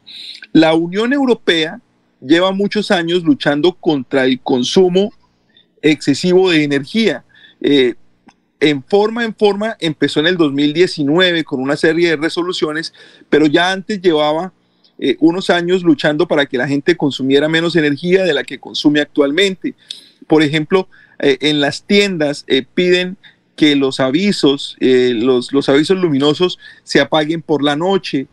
si, no hay, si no es una tienda, si no es una calle concurrida, pues no encuentran razón para que estén prendidos y los hacen apagar evitan el tipo de la presencia de abanicos, de ese tipo de cosas, eh, las tratan de controlar para que el consumo sea mínimo, para ir bajando el consumo, para controlar así eh, que no tenga que producirse tanta energía y eso hace que baje el, gasto o la creación de CO2. Entonces, eh, la Unión Europea tiene una campaña hace mucho tiempo buscando que la gente colabore y reduzca el consumo de energía en sus hogares. Creó un índice que se llama el IEE. E. Es el índice de eficiencia energética. Ese índice eh, nos da un valor que se calcula por el tamaño de la pantalla y el consumo de la energía. Todos los televisores superiores a, a 4K, a los modelos de resolución 4K, tienen que tener un índice de eficiencia energética menor al 0.9. Ese es el factor, ese es el número que está afectando a todos los fabricantes de televisores. Si supera el 0.9, sencillamente deben ser retirados del mercado o deben cambiar la tecnología. Algunos televisores 4K incluso superan el 0.9 y los 8K todos superan el 0.9 la Unión Europea les dio hasta marzo del próximo año para que corrijan ese tipo de cosas o tendrán que sacar los televisores del mercado, los televisores de 8K y de 4K. Es decir, no solamente afecta a los de 8K, sino también hay televisores de 4K que eh, la Unión Europea va a retirar. ¿Qué es lo que pasa y qué es lo grave? Lo grave es que los fabricantes ya dijeron que no era posible adaptar la tecnología 8K a ese nivel de consumo y que de ser posible les iba a tomar por lo menos 5 o 10 años más. Es muy probable que la tecnología de los televisores simplemente se detenga, Alfonso. Llegamos hasta acá y no vamos a poder superarla, porque las compañías no están dispuestas a hacer un esfuerzo eh, tan grande para modificar ese consumo energético tendríamos que hablar de los conductores, de las partes eléctricas y cambiar casi toda la forma en la que conocemos los televisores al día de hoy para poder ajustarse a esos números que está pidiendo la Unión Europea. Están pidiéndole más a la Unión Europea que modifique los números a que ellos modificar su propia tecnología. Se pensaba que, eh, o se tenía un estimado, que en el año 2026, es decir, en cuatro años, habrían por lo menos 3 millones de televisores 8K en el mundo, que es una cifra pequeña, si usted se pone a pensar cuántos televisores puede haber en el mundo, pero en la relación en cuanto a lo que vale el televisor y a la calidad del mercado y a la calidad de la imagen, pues era una, una cifra considerable. Entonces, eh, aquí tenemos uno de esos puntos en los que alguien va a tener que ceder. Los fabricantes dicen que no pueden avanzar más. La Unión, Europea no quiere cambiar ese factor de, de consumo y seguramente nos vamos a quedar sin mejor calidad de resolución. ¿Es necesaria? no sabría decírselo, Alfonso, porque como le contaba al principio, para mí, después de la televisión HD que vimos hace 10, 12 años, todo lo que ha salido nuevo, eh, la verdad es muy difícil de, entender y de percibir eh, por el ojo humano. No creo o no conozco a nadie, por lo menos yo, que llegue a un puesto de, televisores o llegue a un, sitio que vende eh, este tipo de electrodomésticos y mirando una pantalla me diga, eso es 8K o eso es 4K a menos de que tenga un letrero gigante como lo tienen los televisores, eh, pues la calidad de imagen ya es muy difícil de percibir, la, diferencia de imagen es muy difícil de percibir.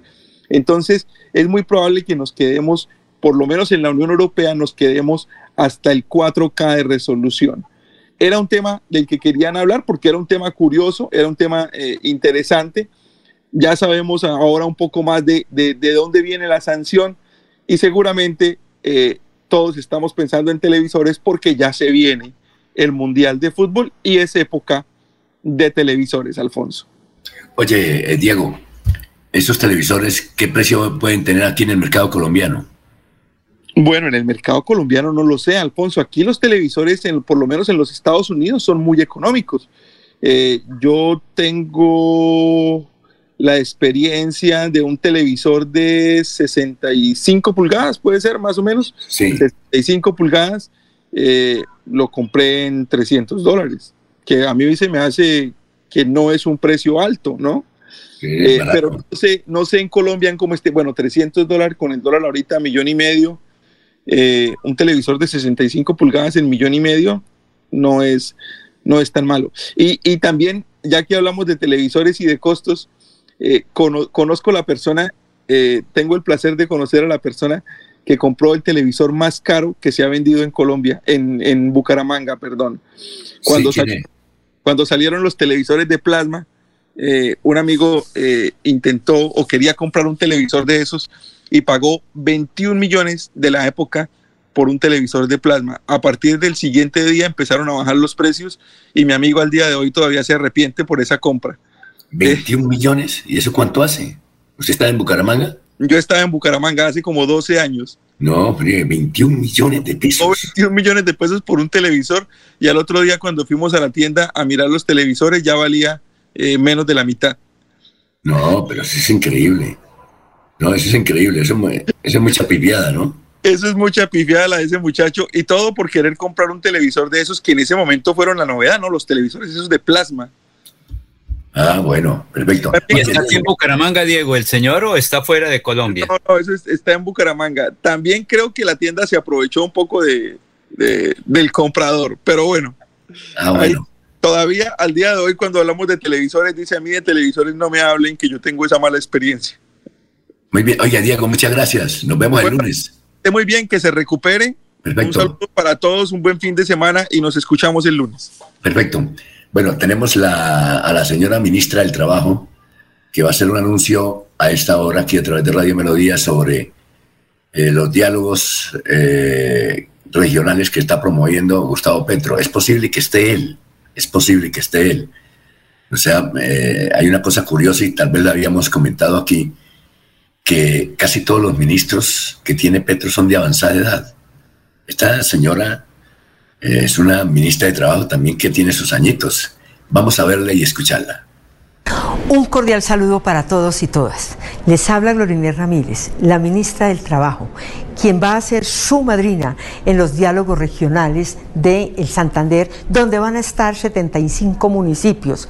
Allí estaremos escuchándolos, las propuestas de cada uno de ustedes, sobre todo de los municipios más lejanos, para que construyamos juntos y juntas el Plan Nacional de Desarrollo, para que le digamos a Colombia, para que le digamos al gobierno cuáles son no solamente las necesidades, sino los proyectos estratégicos que ustedes consideran vitales para que su región avance y para que el país avance todo en materia de justicia social, de justicia económica, de justicia ambiental, para que logremos esa paz total que tanto necesitamos y hagamos de Colombia esa potencia mundial de la vida. Así es pues que todos bienvenidos y bienvenidas.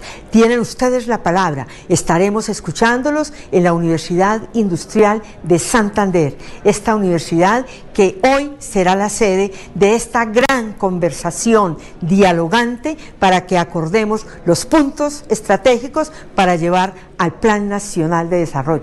En este gobierno del cambio, ustedes tienen la palabra. Nuestra cita el primero de noviembre, Bucaramanga, en la Universidad Industrial de Santander. Allí nos vemos juntos y juntas, construyamos el cambio. Muy bien, ahí está la doctora Inés, ministra del Trabajo, madrina de este evento. Es la madrina de este evento. Bueno, vamos a una pausa. Tendremos a Barranca Bermeja y el profesor Enrique Ordóñez. Son las 7 y 16. En Bucaramanga, el campo volvió a tener su propia vida. Los productores y comerciantes de las veredas y corregimientos están viendo cómo sus impuestos se vuelven obras que cambian la calidad de vida de sus familias y de todo el sector rural, generando oportunidades de negocios en condiciones justas para que les entre más platica a sus bolsillos y transformen por siempre su futuro. Alcaldía de Bucaramanga. Gobernar es hacer.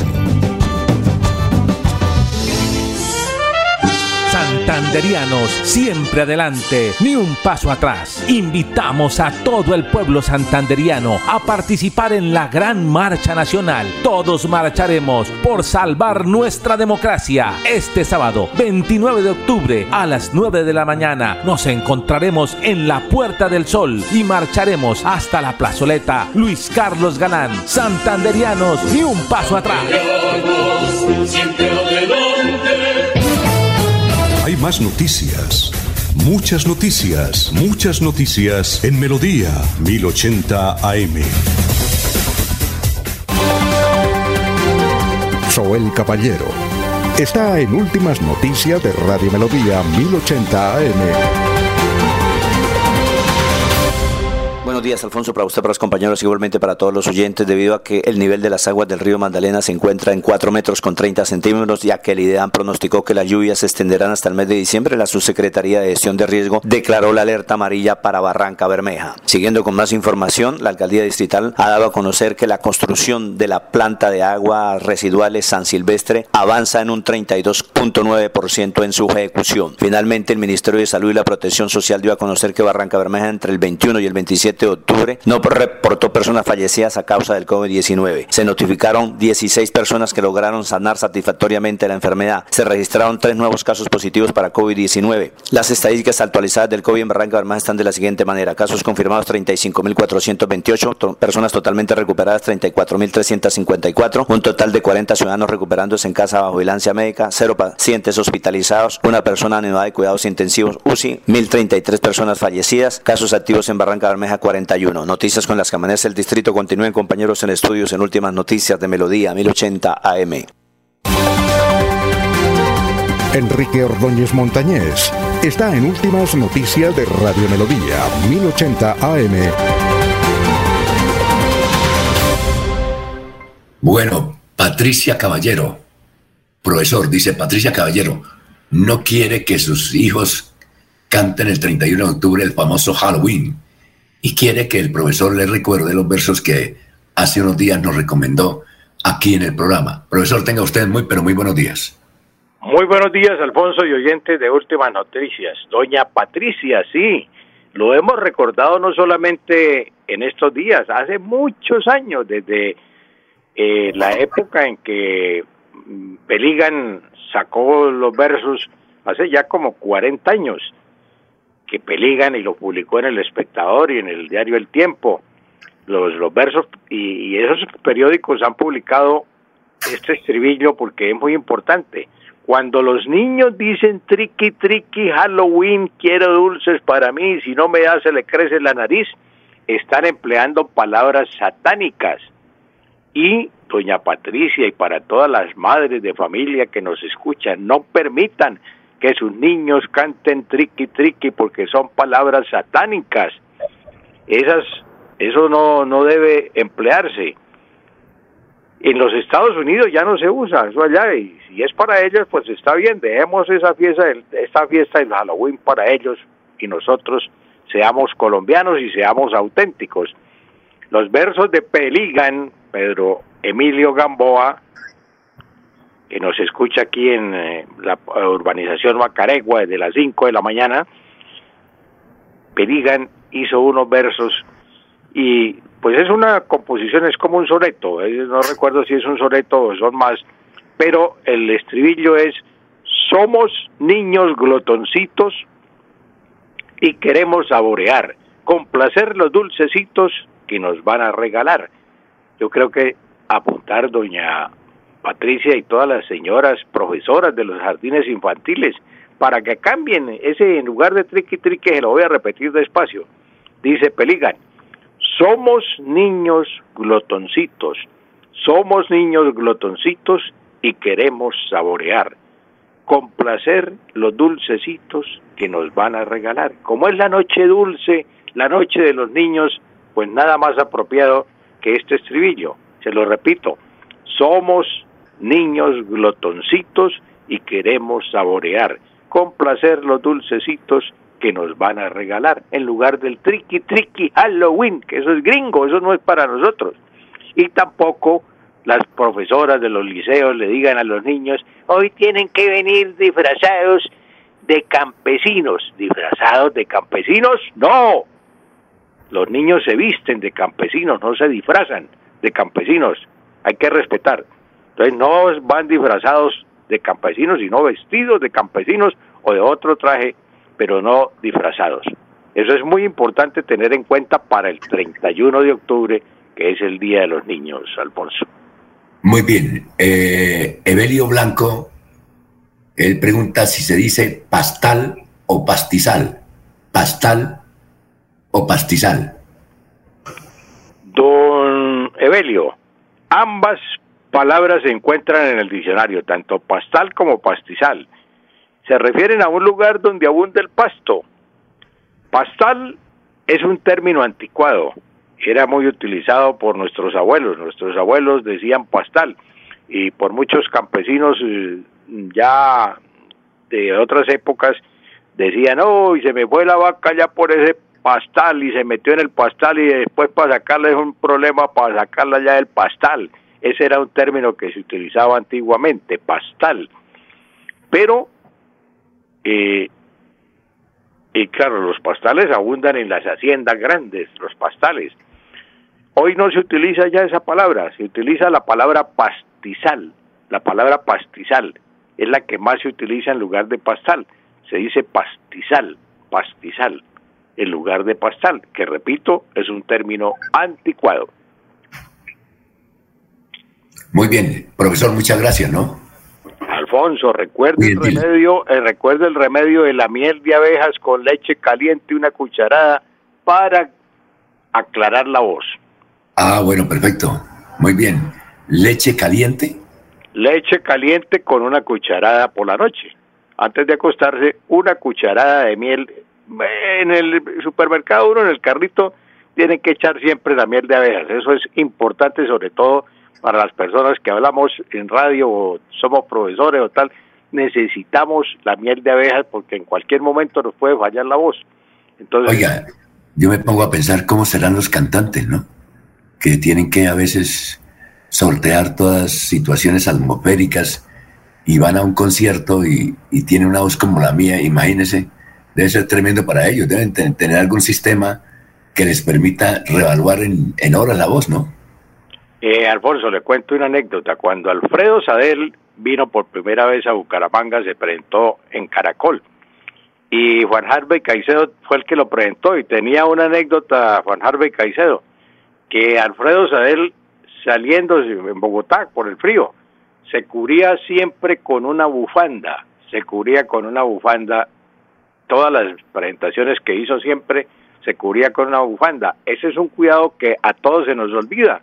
En un clima frío, cuando está un clima como el de Bucaramanga en estos días, uno tiene que cubrirse la garganta con una bufanda, entonces le van a decir, no, no, no es que ese tipo, ¿por qué es tan pretencioso, tan farolo, tan creído que con una bufanda? No, cuidándose la voz.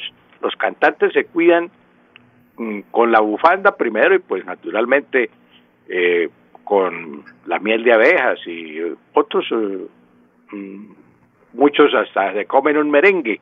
El merengue aclara la voz, eso lo decía Alberto Piedradita Pacheco, que comiéndose Sí. un, un merengue le aclaraba a uno la voz. Entonces son, son remedios que pues uno no le para bola, sino cuando está enfermo empieza a buscar a ver qué es lo que le sirve.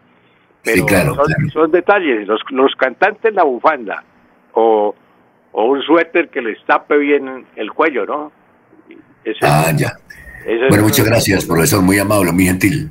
No, gracias a usted, Alfonso. Son recomendaciones para locutores y para todo el mundo, Alfonso. Exacto. Nos vemos el próximo lunes. Con mucho gusto, Alfonso. Feliz fin de semana para todos. Gracias. Eh, la de irnos, don Laurencio. Alfonso, parece que está cerrado el aeropuerto internacional de Palo Negro, por eso no han aterrizado aeronaves. Parece que quienes venían en el primer vuelo están en el, aeropuerto El Dorado de Bogotá y no han podido despegar. A esta hora comienza a llover aquí en el centro de Bucaramanga y por el sector del aeropuerto internacional Palo Negro parece que desde las cinco y media de la mañana está lloviendo, por eso se dificulta la aeronavegación con destino al aeropuerto de Lebrija que le sirve a Bucaramanga, Alfonso. Y tener mucho cuidado porque parece que sigue lloviendo y se nos afecta hasta la voz. Muy bien, muchas gracias, muy amables. Sigan en sintonía que ya está ahí el doctor Ricardo González Parra que nos va a hablar de salud a través de melodíaenlínea.com y 1080m. Adiós. Últimas noticias los despierta bien informados de lunes a viernes. En todas las áreas de la información regional, un periodista de Últimas Noticias registra la información en Radio Melodía 1080 AM y en melodíaenlínea.com. Director, Alfonso Pineda Chaparro. Aquí